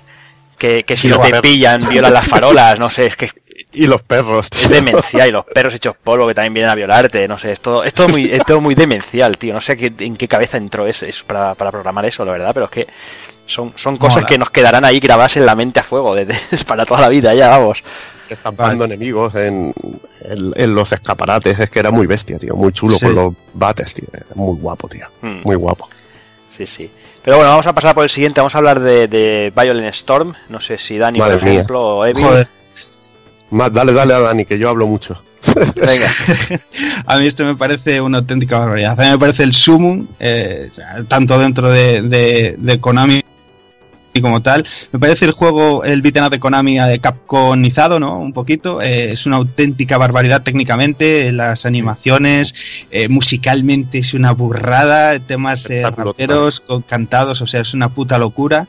Y, y bueno, también la estética un poquito, ¿no? Eh, pues ese rollo posapocalíptico, macarra y tal de, de, los 80, arm- con una ambientación, un resquicio Hokuto no Ken increíble, ¿no? Y, y, y, mm, joder, macho, ¿cómo se llama?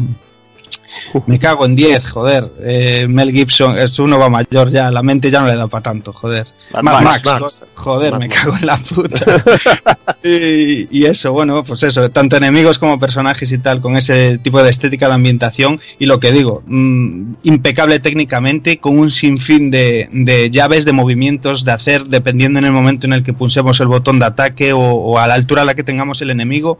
Y que aquí sí que me parece que mm, está súper pulido el tema de los impactos, de la contundencia de los golpes. Y vaya, o sea, Mm. sobre todo técnicamente, que es una puta animalada ver el tamaño de los sprites, el buen diseño de los escenarios, eh, todo como está animado, que es, bueno, gloria bendita, vamos.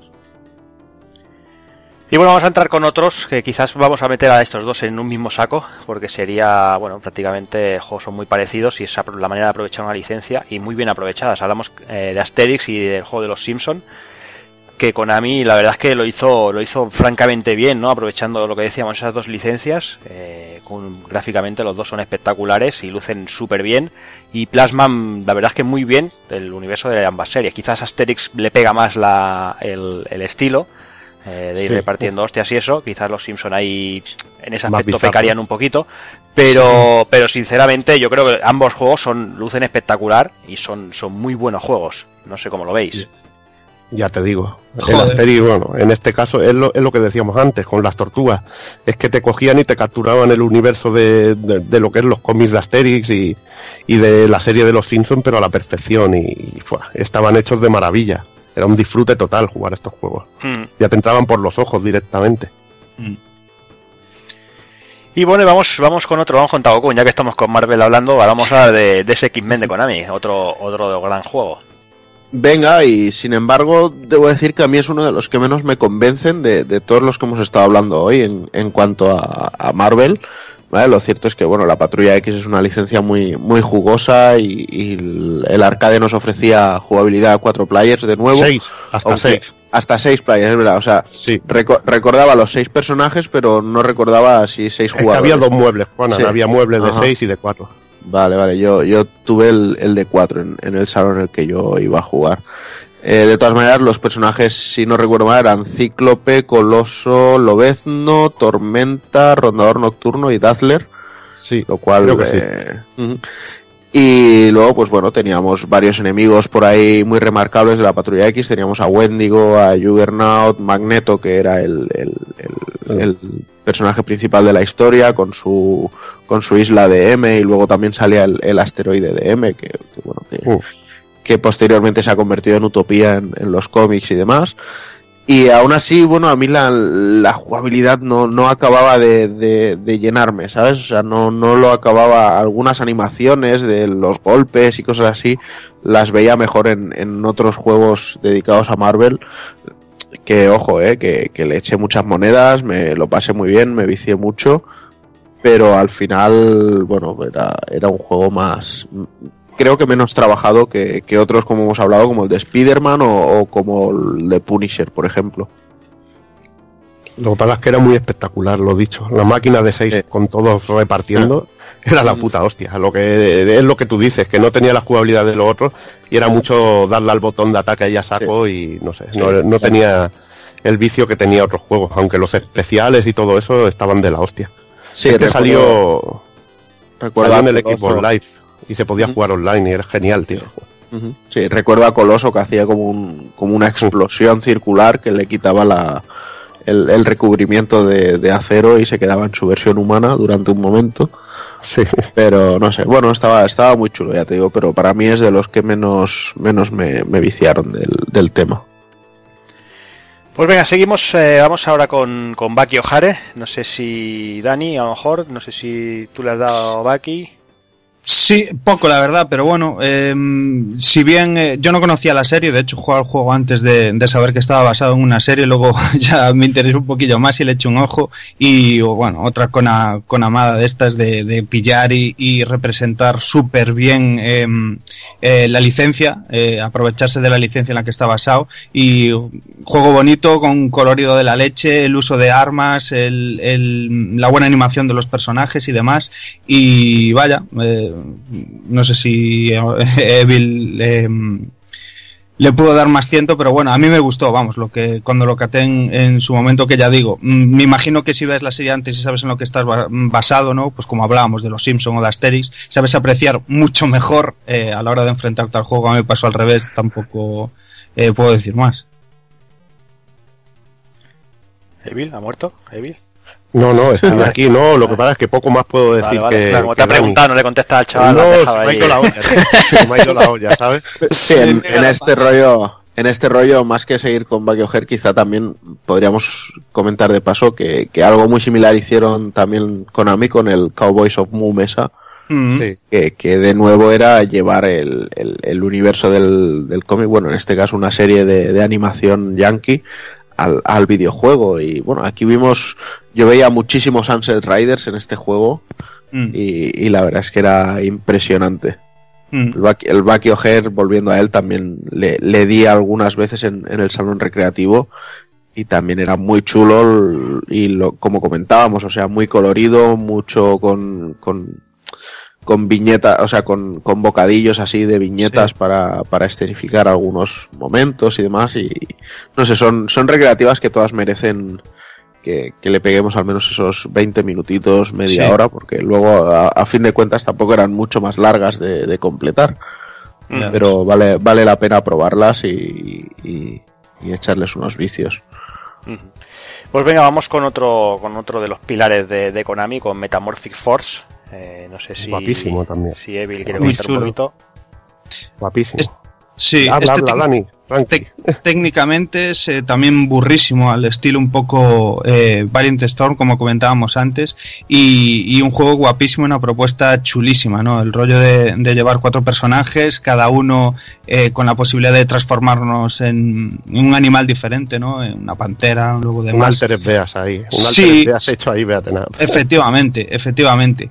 Y, y la verdad es eso, ¿sabes? Que, que lucía de la leche unos sprites gigantes y, y, mm, que le sentaba súper bien a Konami, ¿no? Este tipo de juegos. Ellos eh, sabían hacer juegos muy coloridos, con las animaciones muy pulidas y tal.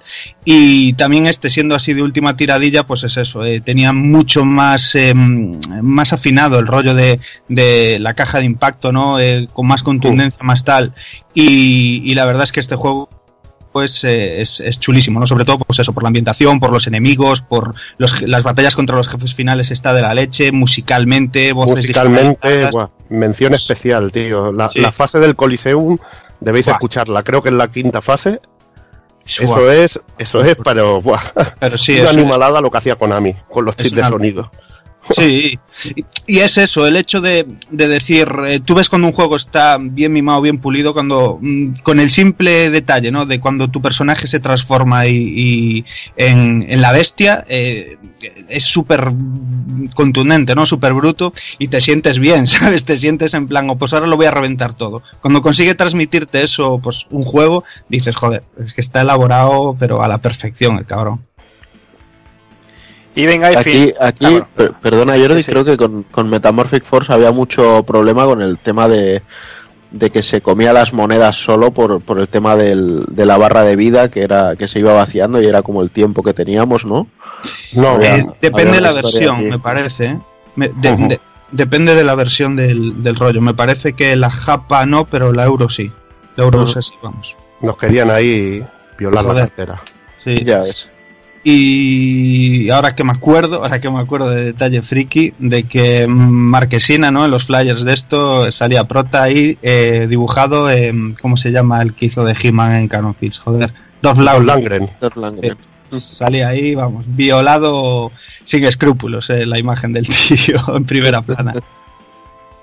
Pues ahora sí, ahora acabamos, terminamos con Konami y hablamos eh, Evil de Gallapolis. Sí, un beaten up con dosis RPG, muy parecido al que hemos comentado antes de Taito, con una perspectiva así isométrica y que realmente eh, tiene una calidad increíble, sobre todo a nivel de sprites y gráficos. Eh, también os animo a que le a que le echéis un tiento porque es una una bueno una opción muy curiosa dentro del mundo de los beaten ups y bueno mm, decir que aparte de Dungeons and Dragons habían un par de juegos uno de Taito y otro de de Konami que también apostaban por la fantasía heroica y por meter un poco de, de elementos RPG, aunque sin tan buen resultado como, como el juego de ni la fama. Venga, pues vamos a ir cerrando ya, vamos a cerrar con un par de chinadas. Eh, vamos a hablar de Evil, de cosas como Knights of Valor y Oriental Legend. No sé si quieres comentar alguna cosita. O... Bueno, un poquito por encima. Eh, son juegos de recreativa que por aquí difícilmente los vamos a ver, salvo por emulación. Y la verdad que son propuestas que son la más de interesantes, porque son juegos así a los Warriors of Fate y esto, Sí. que están muy, muy bien y sobre todo a nivel técnico y gráfico y a nivel jugable son bastante interesantes. Os animo a que, a que los probéis y a ver que si os gustan. Y que hay un huevo, hay un montón de. Hay un por lo menos montón. de Knights of Valor de, así, de esa estética Tenchi Bokurao y tal. que Hay un huevo de bootlegs eh, con un montón de personajes diferentes, armas, enemigos, o sea, hay infinidad. Que si te va el rollo tienes ahí para aburrirte, vamos. Mm. Y bueno, y terminamos lo- los, las recreativas, los arcades, con una mención especial al Kafka Wars. Eh, hablamos de, un juego que perpetrado, que no tiene otra palabra, por Atari Games en el 92 y que aquí invitamos eh, encarecidamente a que lo, a que lo probéis y que, y que lo sufráis eh, como mínimo a través de, de YouTube con algún gameplay. Hablamos de Guardian of the Hood porque es que es es, es, eh, no sé no sé cómo decirlo es, es Maravilloso. Es maravilloso. Es delicioso, tío. ¿A quién coño se le ocurrió la idea de llevar el Pit Fighter a un beaten up, tío? No sé, a solo Atari, tío. Y Pero que bueno, no es eso, que, que sale- podéis... es que hay unas bizarradas increíbles. o sea, Sí, sí, viejas que te pegan con el bolso. Te iba a decir Eh, yo, si, si solo fuera a llevar el Pit Fighter a un Pit Sí. frontal, pero es que Pero aquí es más se bizarro. pasaron de vueltas. eh. Y bueno, los, y el exhibicionista. exhibicionistas. Ahí, ahí, brutal. Y lo hablas, Juan, del exhibicionista. habla. Sí, ahí lo, lo tienes ahí en medio del escenario con, con la gabardina puesta y luego te lo, te lo puedes cruzar tú y cogerlo y lanzárselo a los enemigos ahí. O sea, co- cosas muy extrañas, muy, muy rarunas. El, el personaje ahí con los tirantes, el que puedes llevar tú, que, que pega rollo a lo va de Spencer. Sí. Luego el, el otro, el luchador normal, por llamarlo de alguna manera, que va con la camiseta esta que, que solo le cubre los pectorales y dices, ¿por qué? No sé, Yo lo único, un juego lo único, lo único que agradezco a, los- a los diseñadores del juego es que el exhibicionista mirara hacia adentro la pantalla y que no lo hiciera hacia afuera. si no, mis retinas se seguirían ardiendo, estarían, no sé, se habrían quemado instantáneamente. Nos atrevieron Pero a tanto ahí. No se atrevieron ya. Mola No mil problema. el, el, el recorte de animaciones así todo cutrón, ¿no? De, de que pillas los personajes y parece que pillas eh, estos típicos rollos promocionales de, de cartón piedra, ¿sabes? A Sí, tamaño sí. real. Y, y, bueno, es genial, tío, es genial.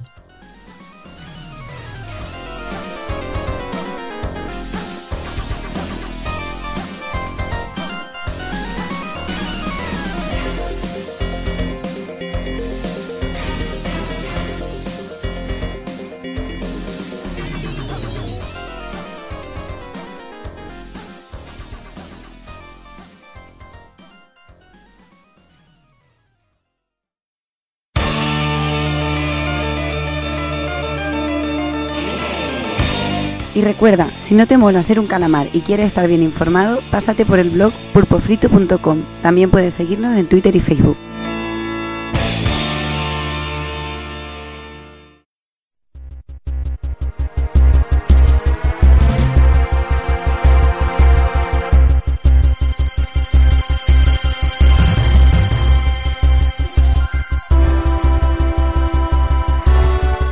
Y bueno, ya llevamos mucho rato diciendo que, que, que luego hablaríamos de los juegos de Vietnam de consola y todas esas cositas, las conversiones y juegos exclusivos y todo esto, pero la verdad es que nos estamos nos hemos dado cuenta de que nos enrollamos como las persianas eh, y para no ser Ahí, muy ahí, cansinos, para no ser muy cansinos hemos decidido cortar aquí el programa, dejar por un lado los arcades y volver dentro de un, de un tiempecito con bueno con, con eso, con las, con las con las versiones caseras y los los juegos los beat'em ups en casa para no para no ser muy cansinos. Así que pues yo creo que, que hasta aquí tenemos un programa bastante largo y podéis entretener y, y como decía Taco Kun, mm, es demasiada información para meter un programa de 3-4 horas porque os puede, puede reventar en la cabeza a alguien y no, Vale. y no queremos que eso suceda, no queremos tener ese peso en, en nuestras espaldas, a nuestros hombros. Así que, que casi que vamos a empezar a despedir al personal. Me voy a empezar despidiendo del señor Evil.